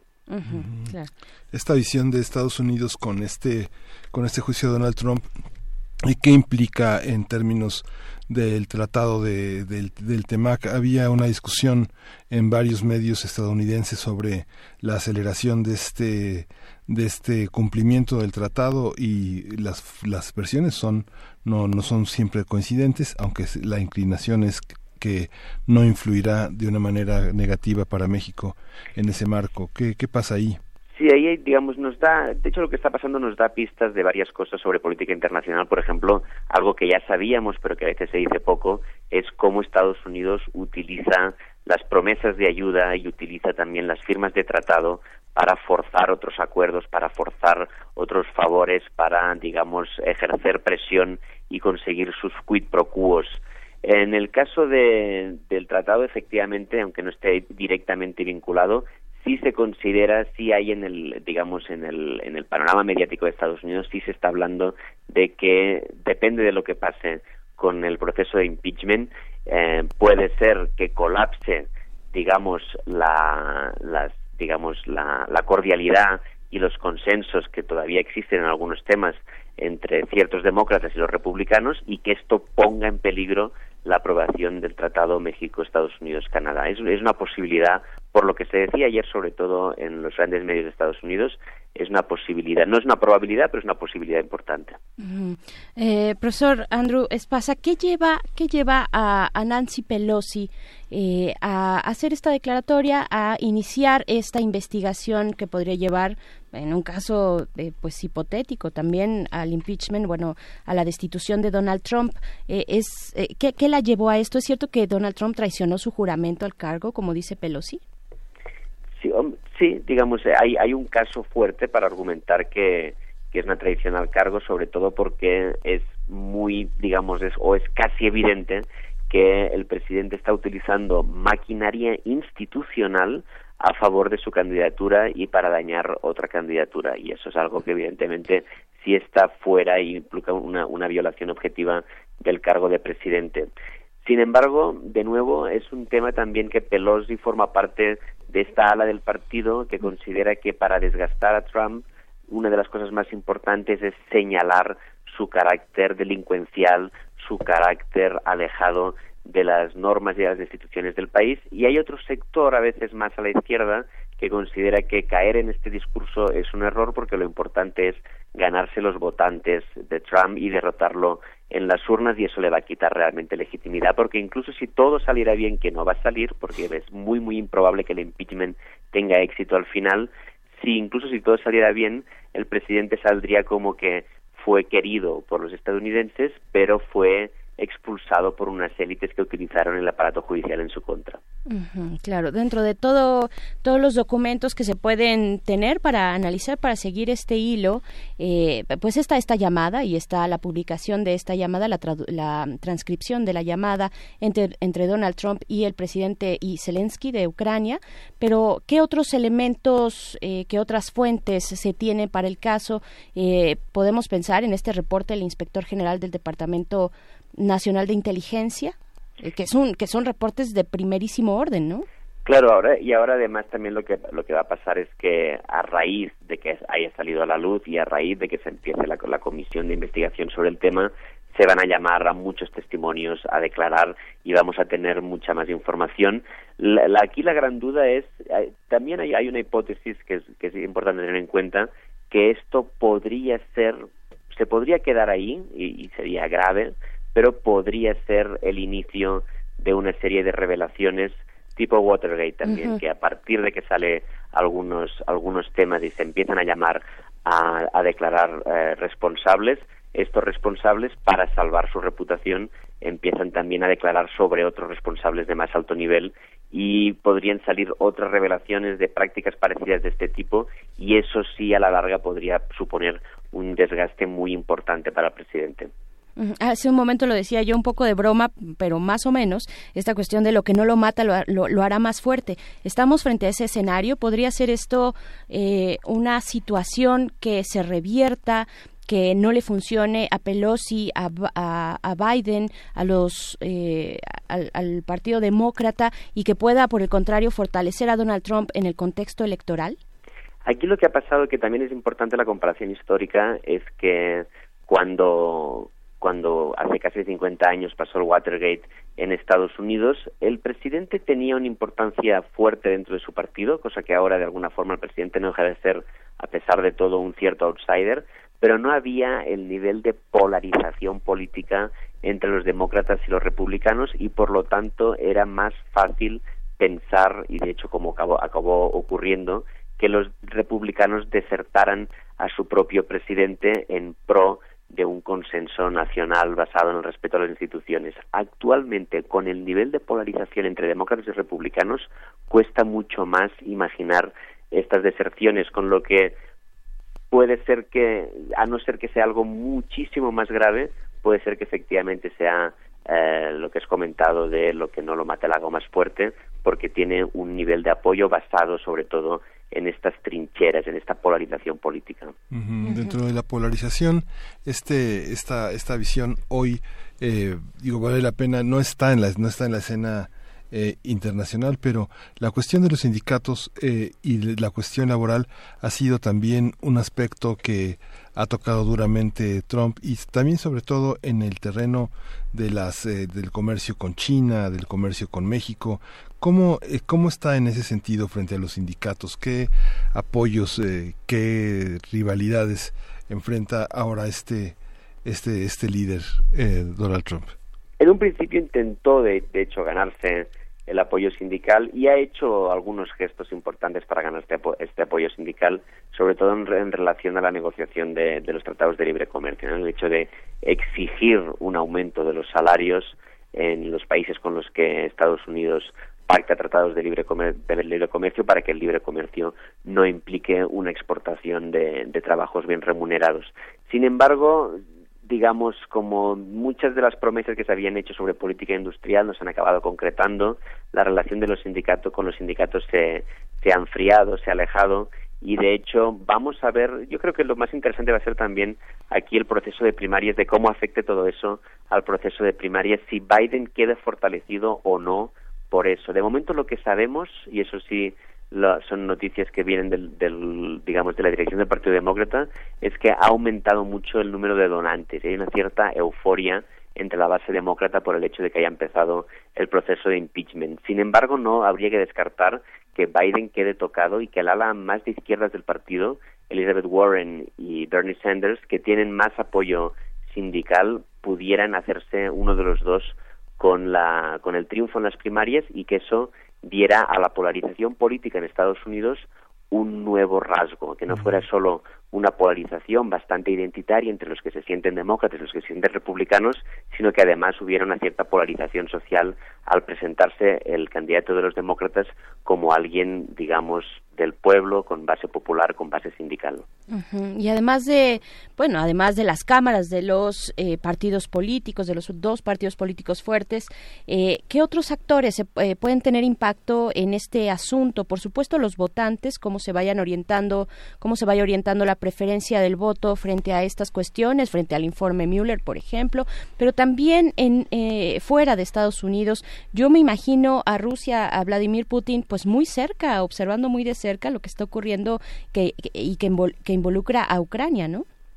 Sí, efectivamente, ahí se mezcla también la, la geopolítica y se mezcla además la geopolítica con algo que descoloca mucho al debate de política exterior de Estados Unidos porque de alguna forma siempre se digamos, desde ciertos sectores del Partido Demócrata siempre se ha acusado mucho al presidente de Estados Unidos de estar muy cercano a Rusia, pero según eso, no, eso de alguna forma desmentiría esta, esta filorrusia porque se vería que realmente lo que le interesa al presidente de Estados Unidos son sus intereses personales y políticos en, independientemente de su relación con, con Rusia. Eso también ayuda a clarificar un poco y a desmitificar un poco esta visión de, un, de Trump como, como posible títere de Putin que a veces ha querido manejar desde ciertos sectores del Partido Demócrata y que no se sostiene por, por la realidad. Ajá, claro. Pues bien, eh, profesor Andrés Pasa, ¿qué podemos esperar? ¿Qué podemos esperar para estos días? Eh, imaginamos que el ambiente, el ambiente político en Estados Unidos con esto es básicamente esto es una bomba, ¿no? Básicamente viene a mover muchas cuestiones eh, que ya de por sí habían sido catalizadas con el contexto electoral, pero ¿qué podemos esperar en este proceso formal de investigación hacia un juicio político contra Donald Trump? Va a estar muy intenso. Vamos a ver, digamos, una, un, como, un, como se ha dicho bien, una bomba en, de, ambiente en, Estados Unidos. Y va a ser interesante, digamos, es difícil de pronosticar, pero de alguna forma Watergate transformó al país, lo hizo mucho más desconfiado hacia su élite política y además también le dio muchísima fuerza al periodismo y al periodismo de investigación como un auténtico cuarto poder en el sistema democrático. Vamos a ver qué va a pasar no solo en las elecciones, no solo en el Congreso, sino vamos a ver también qué pasa a nivel social y si eso tiene repercusiones también en la forma de hacer el periodismo. Quizás, por ejemplo, va a bajar un poco este, esta importancia que tiene ahora en Estados Unidos el periodismo de tertulianos y va a subir algo el periodismo de investigación y el periodismo más comprometido con buscar verdades incómodas contra el poder. Eso va a estar muy interesante y pues acá estaremos observándolo de cerca. Muchísimas gracias por esta, por este análisis, por este balance, eh, profesor Andro Espasa, investigador del Instituto de Investigaciones Históricas de la UNAM. Hasta pronto. Muchísimas gracias a ustedes por la invitación. Primer movimiento. Hacemos comunidad. Síguenos en redes sociales. Encuéntranos en Facebook como Primer Movimiento y en Twitter como arroba PMovimiento. Hagamos comunidad.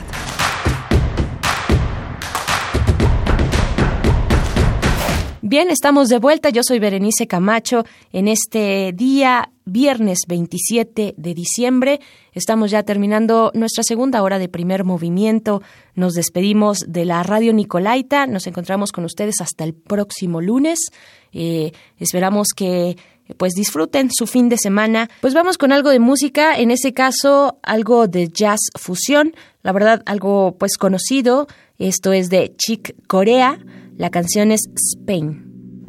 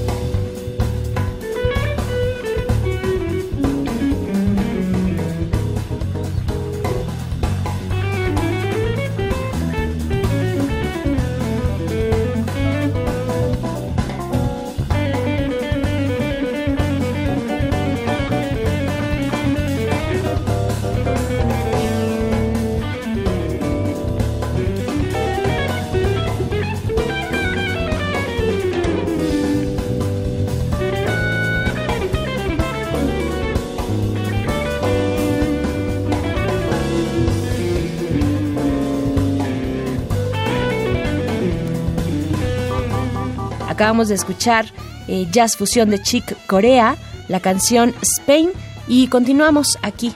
Mientras tanto, seguimos en el 96.1 de FM. Nuestras redes sociales pues están ahí dispuestas para recibir sus comentarios, para que nos presuman un poco cómo van sus vacaciones. Arroba P en Twitter, Primer Movimiento UNAM en Facebook. Y pues vamos ahora sí al corte de la hora y volvemos a Primer Movimiento. Síguenos en redes sociales. Encuéntranos en Facebook como Primer Movimiento y en Twitter como arroba PMovimiento. Hagamos comunidad.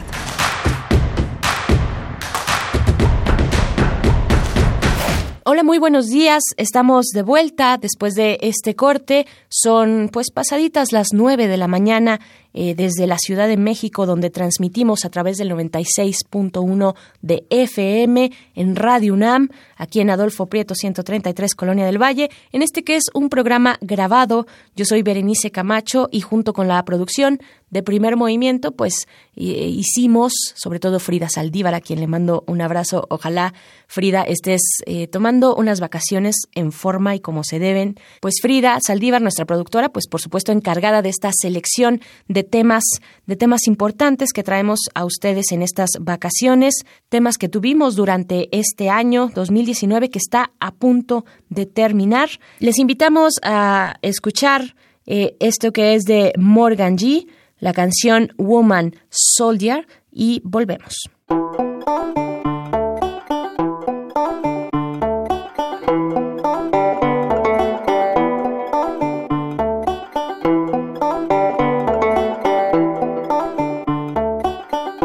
Green meadow in sweet light, a green meadow, a stunning sight.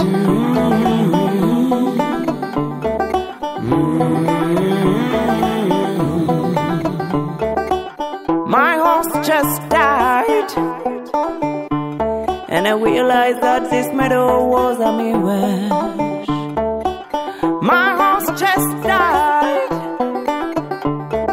I realized that this meadow was a mirage.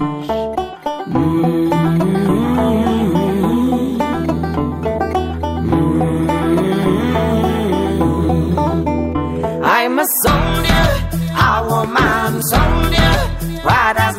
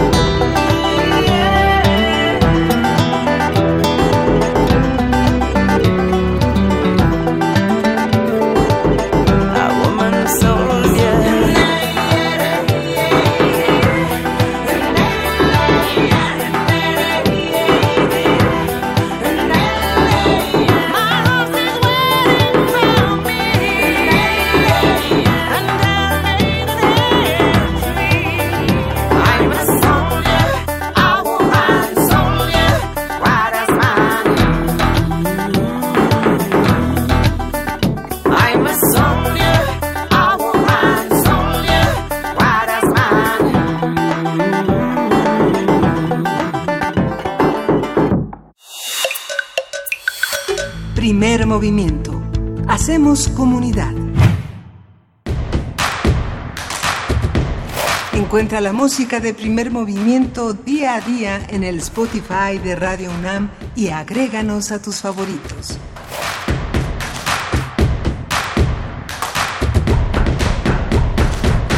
Esto se tituló Woman Soldier de Morgan G. Y durante esta tercera hora vamos a tener en nuestra mesa del día, pues música.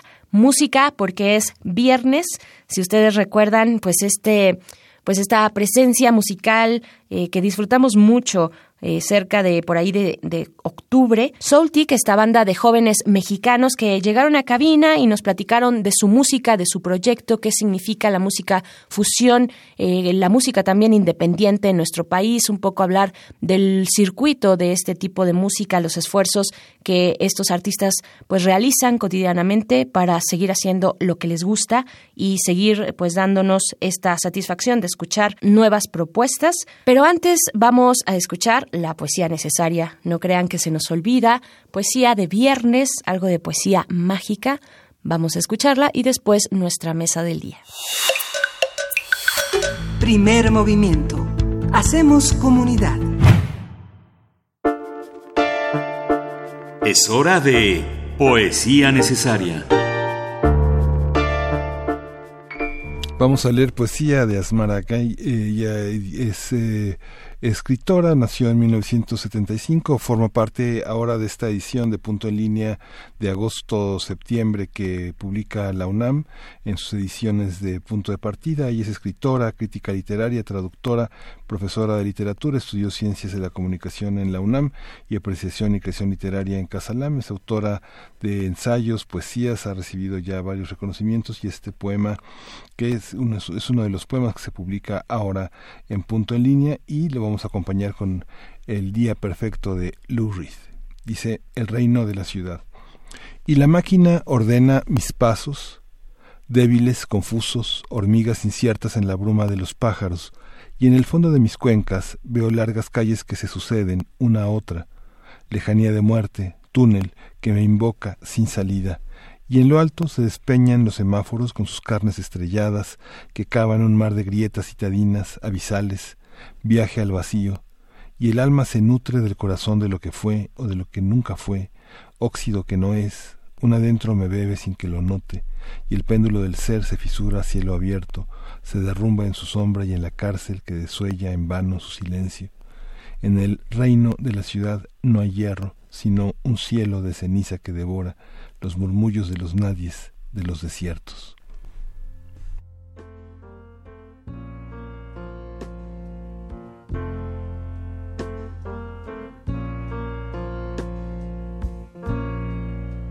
Just a perfect day.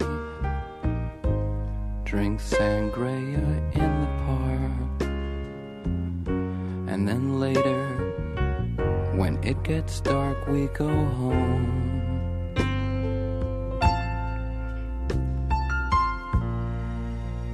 Just a perfect day. Feed animals in the zoo. Then later, a movie too, and then home. Oh,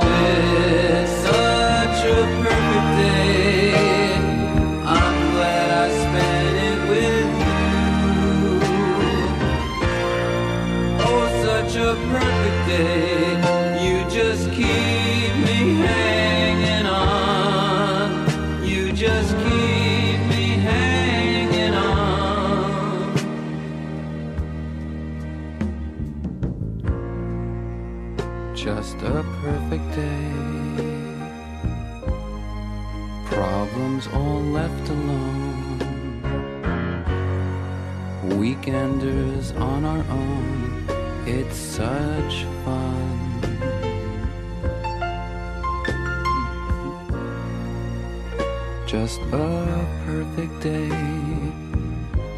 You made me forget myself.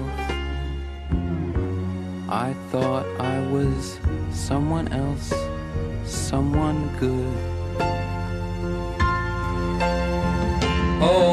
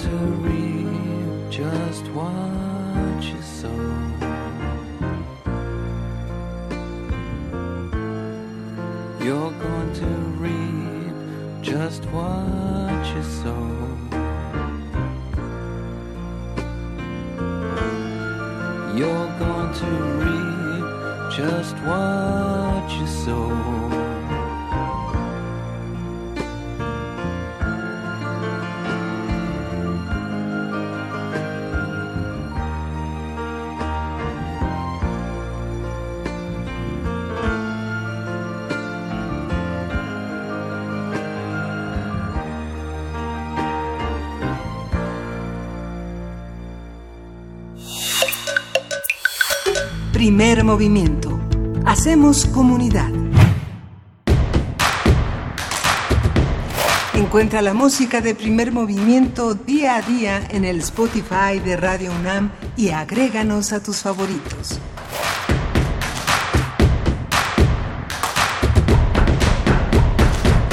Vamos a conversar con Verónica Ruiz, Andrea Orea y Eumir Zamudio, que integran el grupo Soultic, esto para nuestra mesa del día. Les recordamos que están nuestras redes sociales ahí, arroba PMovimiento en Twitter, Primer Movimiento UNAM en Facebook.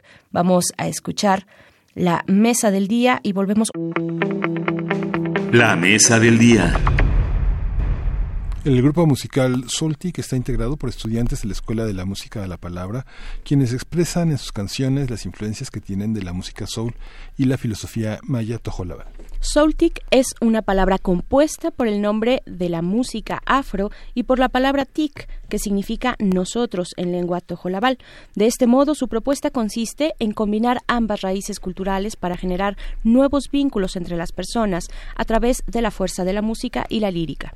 Su nuevo álbum, Que dice tu corazón, contiene poemas musicalizados de Octavio Paz y Mardonio Carballo, así como colaboraciones con artistas entre los que destacan Iraida Noriega, Boca Floja, Felipe Sousa, Alex Díaz, Pimienta, entre otros. A partir del proyecto Soutic hablaremos sobre lo que implica plasmar distintas tradiciones y orígenes en una misma propuesta musical, cómo se construye, de qué elementos se echa mano y cómo se transmite a un público. Para ello nos acompañan en esta cabina está Vero Ruiz, quien concluyó sus estudios musicales en la Escuela del Rock a la Palabra, corista de Guillermo Briceño y Natalia Marroquín. Bienvenida, Vero, ¿cómo estás?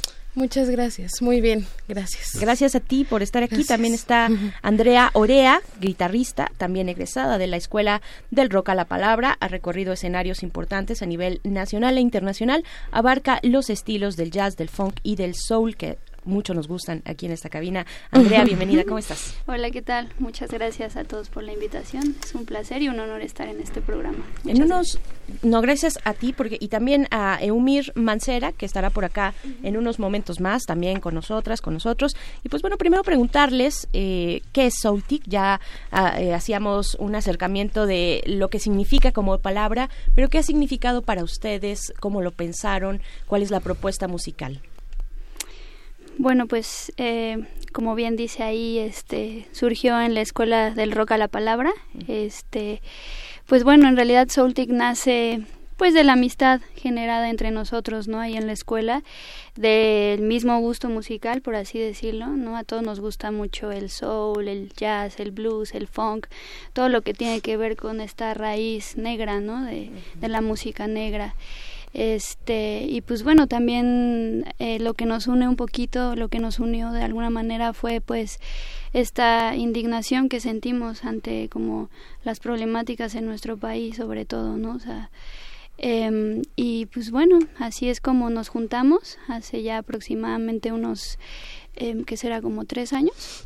Y este y empezamos a componer música no en realidad pues lo que dice ahí sobre la cultura maya tojolabal y, y, sobre la negritud pues eh, es más que nosotros somos aprendices no como de esas dos raíces de esas dos filosofías y e intentamos plasmarlo como en nuestra lírica no y en nuestra música también no y pues bueno por ahí va la cosa un poco. Pero, pero eh, pues ¿cómo, ¿cómo ha sido? ¿Cómo ha sido este camino? Eh, ¿Por qué la cultura eh, maya tojolabal es la que a la que recurren? ¿Cómo se vieron vinculados eh, con este tipo de culturas? Pues igualmente fue gracias a la escuela, ¿no? Ahí este había clases de de Maya Tojolabal fue Carlos Lenkersdorf, en algunas ocasiones fue a la escuela, amigo de Briseño, ¿no? Y pues toda la escuela, toda la cosmovisión nos nos la acercaron la escuela del rock, ¿no? A partir de ahí. Ajá. Ya después, pues Eve, Eve Rosell también conoció mucho, ¿no? De todo eso y lo, lo da en sus clases, entonces yo tengo la oportunidad de tomar talleres con ella y es, es maravillosa, ¿no? O sea, como que el ver que, que todo se, se hace como un nosotros, que no hay tú ni yo, todo tiene corazón, todo vive, todo siente, todo tiene voz, ¿no? Es como pues algo que se nos ha olvidado en estos tiempos, ¿no? Mucho, entonces hay mucho egoísmo, no nos escuchamos, no nos vemos, como que hay este como todos tienen voz, todos se escuchan y ah, cuando ya se escuchan ya pueden opinar, ¿no? en, en esa cosmovisión que ellos tienen. Y aquí es como, no, yo quiero hablar, yo quiero decir, yo quiero opinar, yo quiero, ¿no? Entonces ahí como que tienen calma, escuchan, sienten el corazón del otro, ¿no? Pues vamos a escucharlas, ¿no? Vamos a escucharles. ¿Qué es lo que vamos a escuchar ahorita? Digo, para que los que están del otro lado de la bocina, pues vayan viendo un poquito lo que, a qué, a qué sabe y a qué suena Soltic, a qué no sabe a través de los oídos. Estamos, podemos empezar con ustedes porque también estamos em- es- esperando a Eumir, ¿no? Así es. Pero con ustedes podemos. Sí, claro. ¿Qué Sí, vamos sí, a sí. escuchar? Vero. ¿Va Vero o, o Andrea? No sé quién quiera presentar. Este, Esta canción se llama Desesperamos. Es una canción que surgió a través de, de la escuela del, del rock a la palabra otra vez. Este es para los 43 de Ayotzinapa y una canción que se llama Ayotzinapa eh, de- viene en el disco que hizo la escuela que se llama Ayotzinapa Esperanza Abierta. Entonces, pues para eso la hicimos y y ya aquí está. Vamos a escuchar.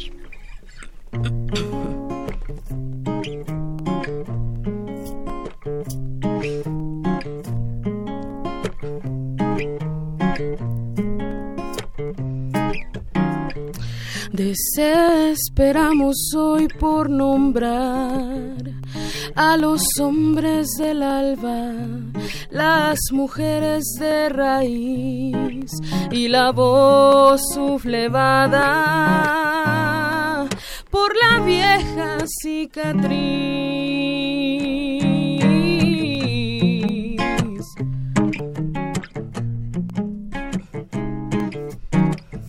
Desesperamos hoy por denunciar la historia envilecida, la desolación, la memoria dolorida de la incansable traición.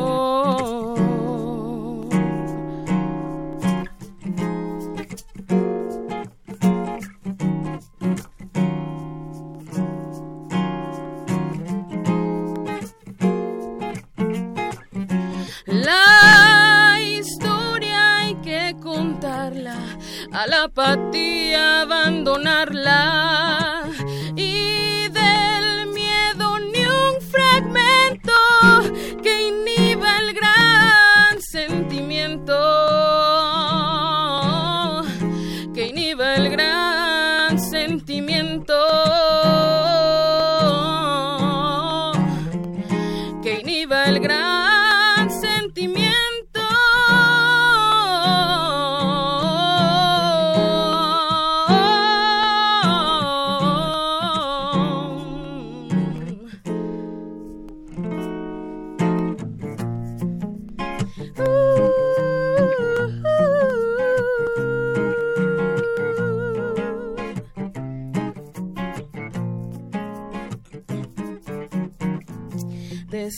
Desesperamos hoy por encontrar a la victoria furtiva, a la utópica justicia, a la conciencia esquiva, a la vida desaparecida.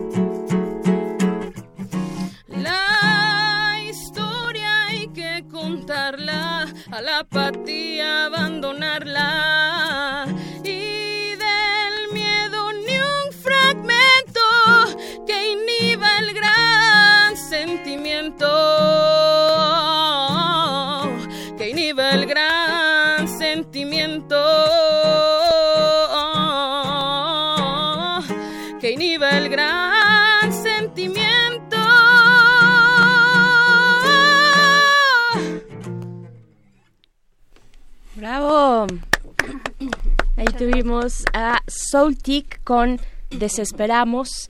Eh, ¿Cuáles son las pues los retos, eh, chicas, sobre todo tal vez eh, Vero, en, en, la voz, de interpretar eh, ritmos tan complejos que requieren eh, una técnica vocal bastante, pues que, que significa un reto, ¿no?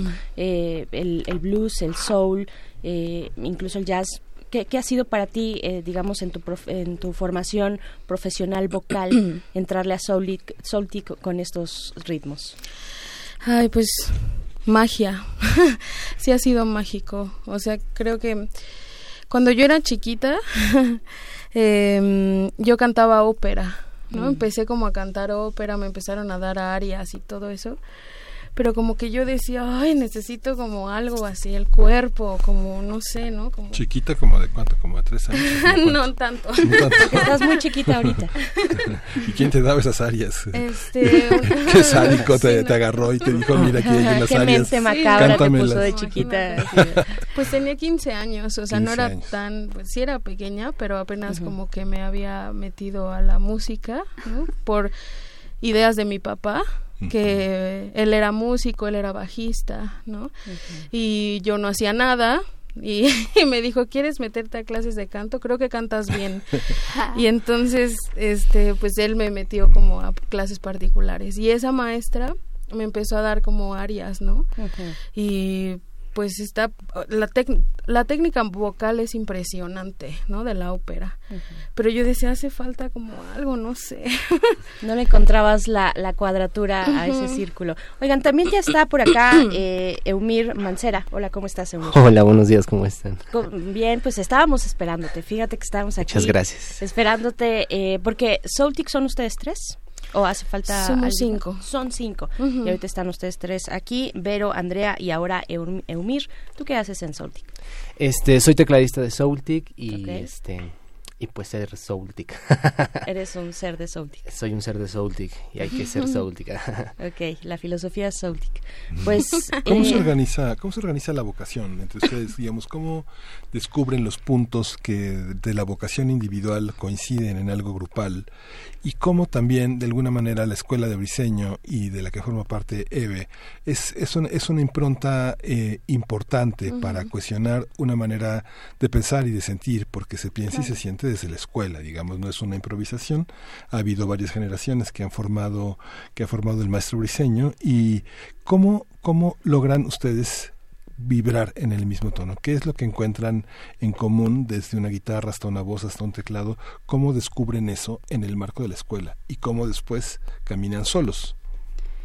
Sí, pues más o menos, oh, como había mencionado antes, pues creo que los gustos musicales fue lo primero que atrajo como nuestra atención los unos por los otros, ¿no? O sea, Eumir es como, pues, para mí ha sido como mi mentor en la música soul, ¿no? O sea, él desde que yo entré me decía, oye, escúchate esto, escúchate lo otro, y, y a partir de ahí, pues pues yo fui como integrando más mi bagaje musical en ese sentido, ¿no? Después, obviamente, en la escuela, pues Briseño tiene mucho la enseñanza del blues, ¿no? Pero una enseñanza profunda de dónde viene, este, ¿no? O sea, no solo como, a ver, es un, una vuelta de 12 compases y ya, ¿no? O sea, de dónde viene este el canto del blues que es, ¿no? O sea, un canto de dolor, de enraizado, el gospel, este, sí, la verdad, y con, con Eve también vimos gospel, vimos eh, toda esa raíz como y pues obviamente nos, nos juntó, yo creo que eso fue lo primero que nos vibró, ¿no? Como el gusto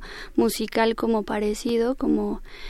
Y después, pues como también había mencionado, pues todas estas cosas que te enseñan ahí en la escuela, ¿no? Briseño da una clase que se llama Variaciones sobre la inteligencia y pues te pone a pensar, o sea, te pone a, a girar un poco el coco, a cuestionarte, a indignarte también, ¿no? Porque pues digo, pasan muchísimas cosas y lo que hace un poco la escuela es reivindicar la música como como un medio de conciencia, como un puente hacia hacia la concientización ¿no? de la sociedad porque pues sentimos que se ha perdido un poco eso no sea como que hoy en día los grupos que sobresalen pues resaltan otras cosas no promueven otras cosas como pues, no sé la superficialidad la cosificación ah, muchas veces hasta de las mujeres no lo oímos en, en ciertos en ciertos estilos de música, ¿no?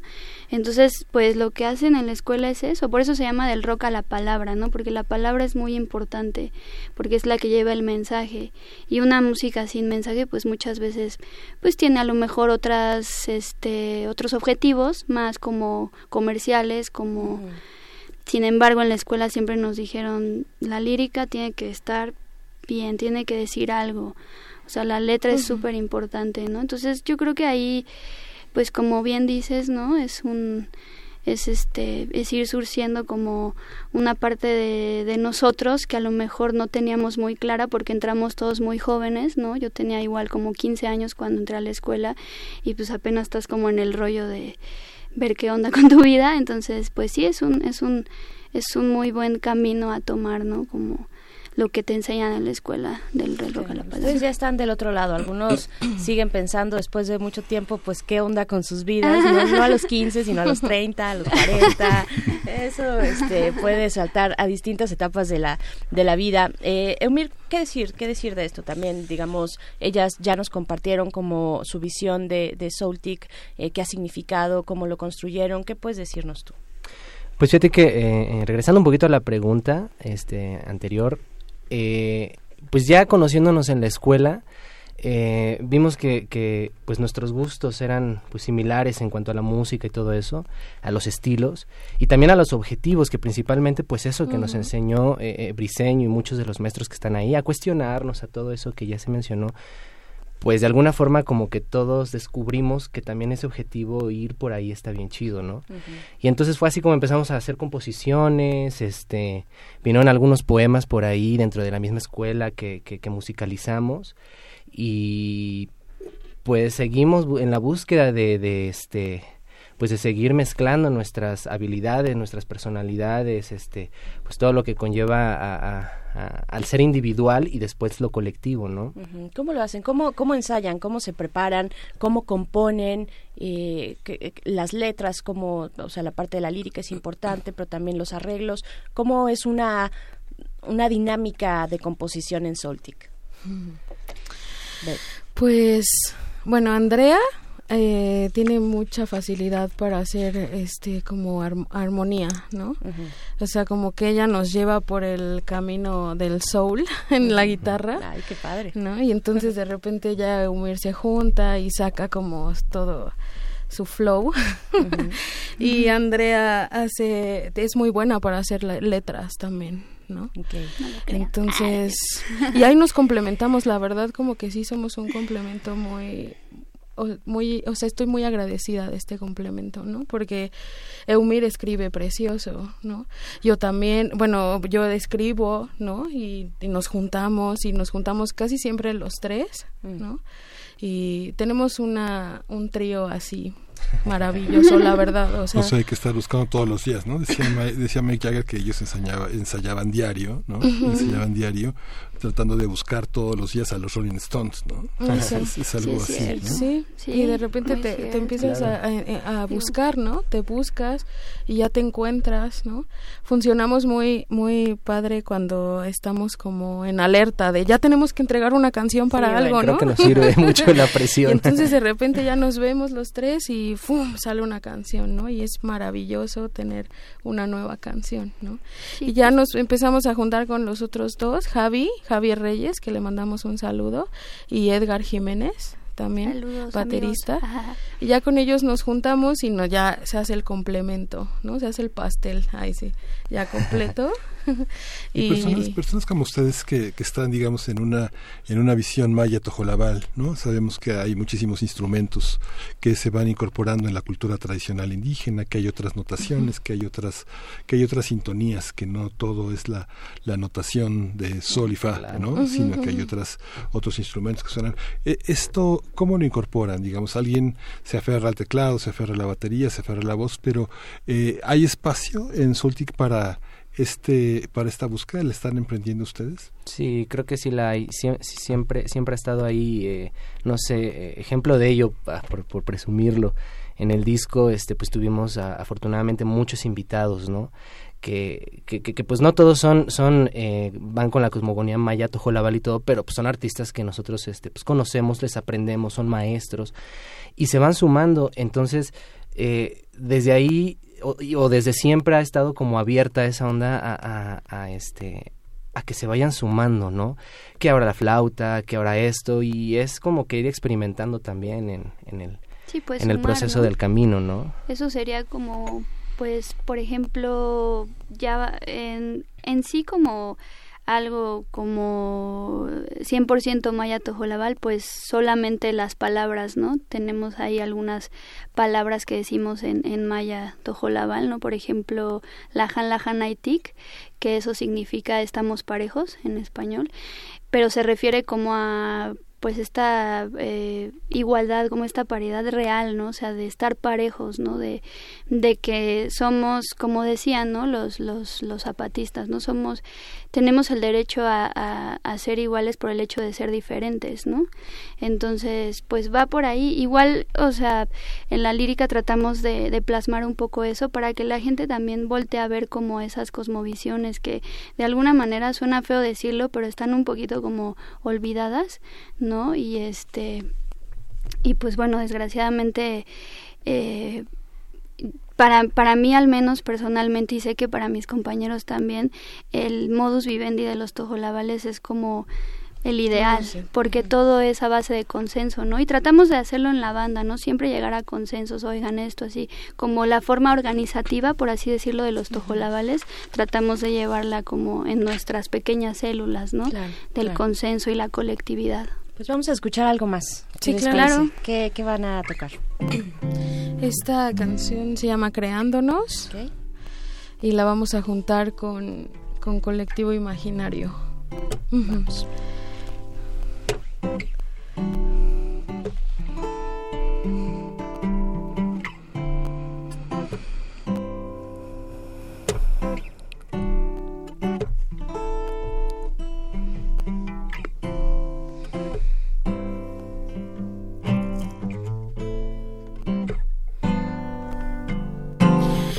Es tiempo de olvidar los prejuicios y volver a creer en la humanidad, romper los espejos que reflejan el ego y empezar a abrazarnos sin falsedad.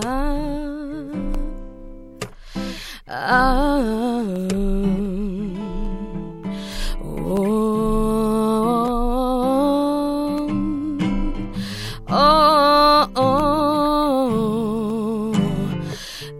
necesario soltarse a sí mismo y dejarse caer en otra realidad, crear los sonidos en forma de viento y momento a momento expandir esta libertad,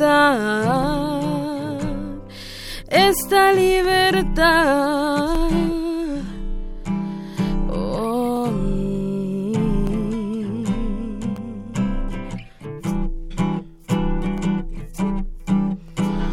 Soñándonos creamos más, creándonos amamos más, amándonos. Soñándonos creamos más, creándonos amamos más, amándonos nace la paz.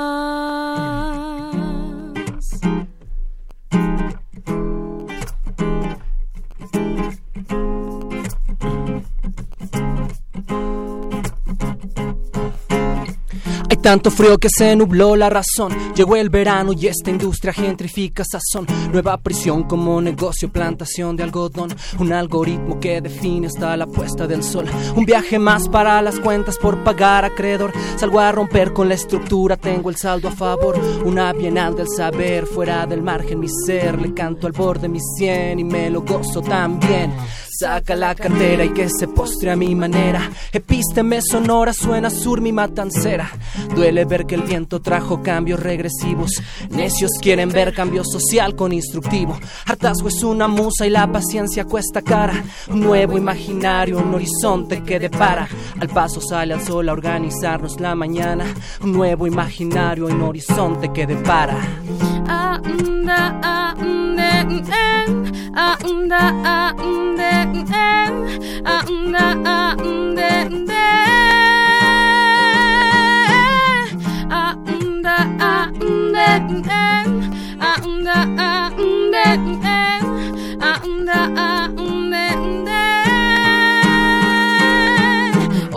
Organización de un nuevo imaginario que despierta, el imaginario colectivo que se alerta, con el puño en alto expresa y manifiesta y se sacude el peso colonial Que lo lo secue- secuestra. Vamos poniéndole más fuerza al sonido orgánico, por la música el amor es casi tántrico y nos lleva al vendaval, por el sendero tojolabal.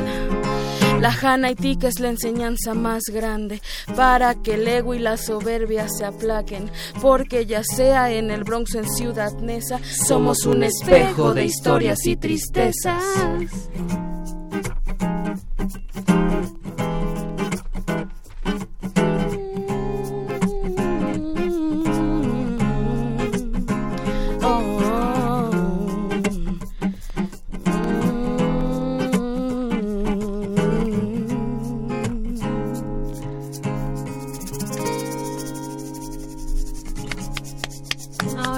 Bravo, bravo, bravo, ya somos fans. Gracias, gracias.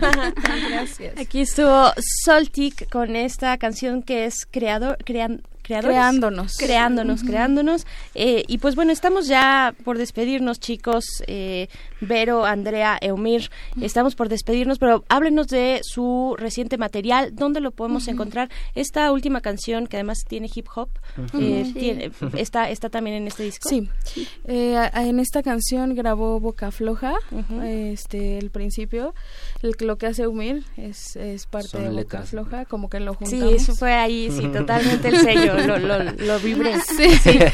y en la primera estuvo Iraida, está Iraida en el disco, Iraida Noriega. Ajá, Ajá. ay, qué- qué padre. Entonces, pues sí, ahí están estas dos canciones en el disco, la pasada también, ¿no? Entonces, este nuevo material se llama ¿Qué dice tu corazón?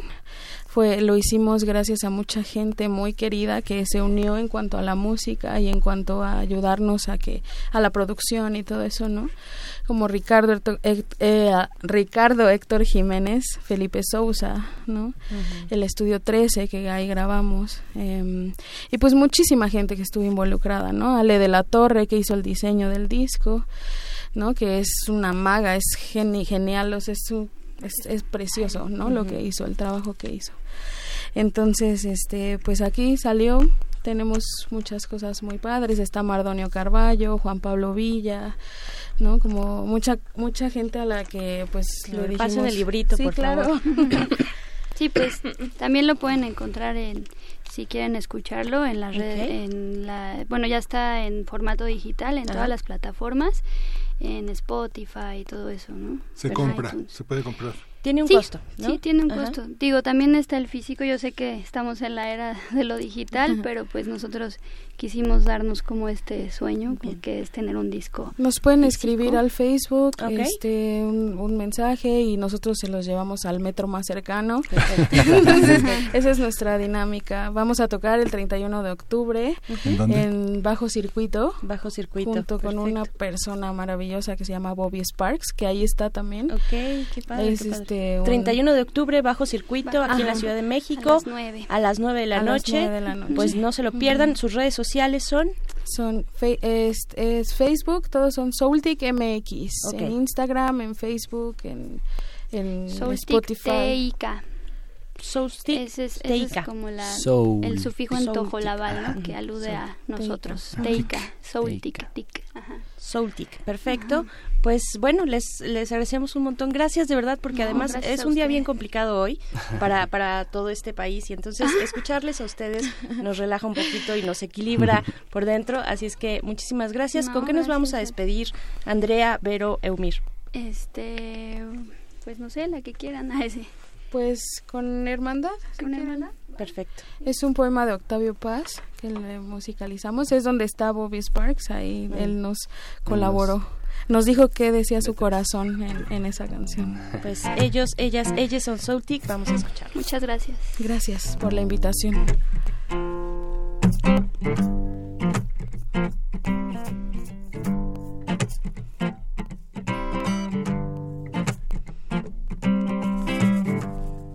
Soy un hombre duro poco y es enorme la noche. Pero miro hacia arriba, las estrellas escriben. Sin entender comprendo, también soy escritura. Y en este mismo instante alguien me deletrea.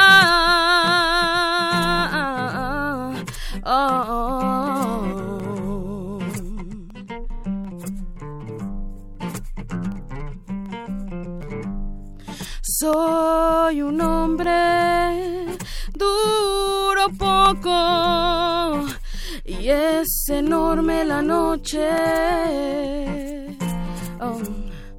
Pero miro hacia arriba, las estrellas escriben.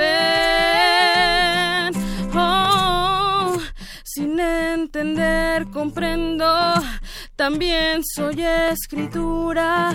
Y en este mismo instante alguien me deletrea. Sin entender comprendo, también soy escritura. Y en este mismo instante alguien me deletrea. Oh, no. Oh, oh, oh. Oh,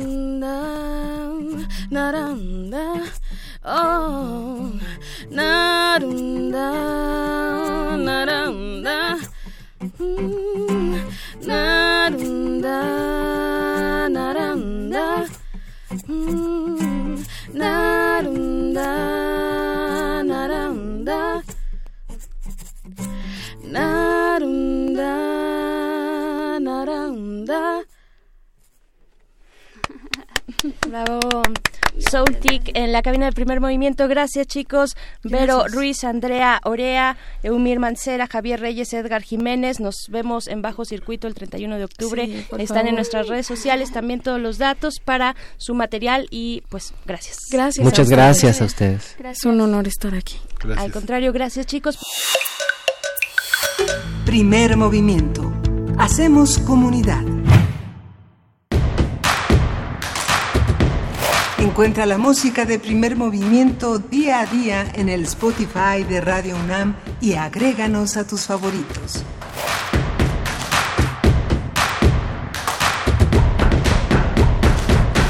Bien, estamos de vuelta después de escuchar a Soultic, esta propuesta pues interesante de música fusión hecha por jóvenes, jóvenes mexicanos. Bien, a continuación eh, pues vamos a escuchar algo de música.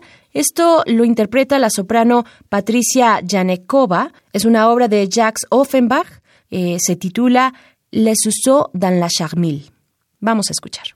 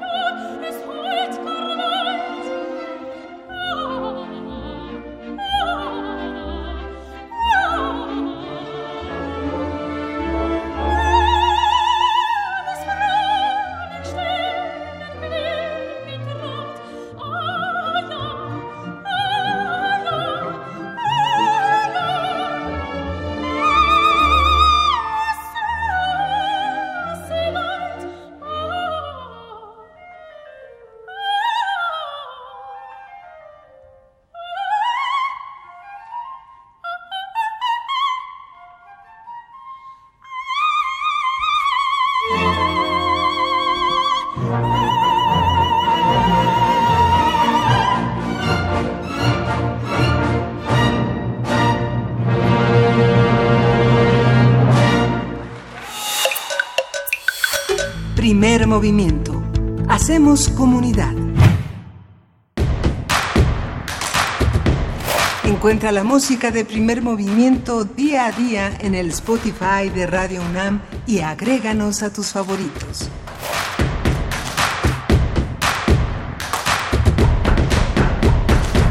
Bien, ¿qué les pareció esta interpretación de la soprano Patricia Janekova? Esto que es una obra de Jacques Offenbach. El título es Les usó dans la Charmille, de vuelta aquí en primer movimiento. Estamos ya a punto de despedirnos. Son pues poco antes de las 10 de la mañana en este programa grabado grabado eh, en vacaciones para acompañarles en su descanso. Yo soy Berenice Camacho. Ya pronto estará por acá también Miguel Ángel Quemain.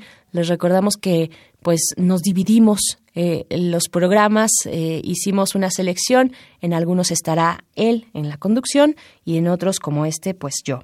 Eh, pero les agradecemos mucho, sobre todo que nos dejen eh, pues compartir, compartir este descanso con ustedes. Ya está a punto de acabarse el año, pero lo mejor de todo es que es viernes y les deseamos de verdad que tengan eh, un descanso, un descanso doble o triple, porque la ciudad seguramente ya está mucho más tranquila. Y pues bueno, disfruten mucho su fin de semana. Nos encontramos el próximo, el próximo lunes, gracias a la producción de este programa. Yo soy Berenice Camacho y también queremos agradecer a todos los que hacen posible cada día primer movimiento en el servicio social Adenir Martínez, Rodrigo Mota, Jesús Pacheco, muchas gracias chicos. También en la información Antonio Quijano, la jefa de información Juana Inés de ESA, en la coordinación de invitados Miriam Trejo y en la producción Frida Saldívar y Uriel Gámez. También muchas gracias a nuestro operador en FM, es Arturo González, y para AM el 860, gracias Socorro Montes. También para la grabación del día de hoy, porque les recordamos que este y todos los programas de vacaciones son grabados, gracias al esfuerzo de Gustavo Valderas. Muchísimas gracias a todo el equipo. Yo soy Berenice Camacho. Nos encontramos el día de mañana a partir de las 7 esto fue Primer Movimiento, El Mundo desde la Universidad.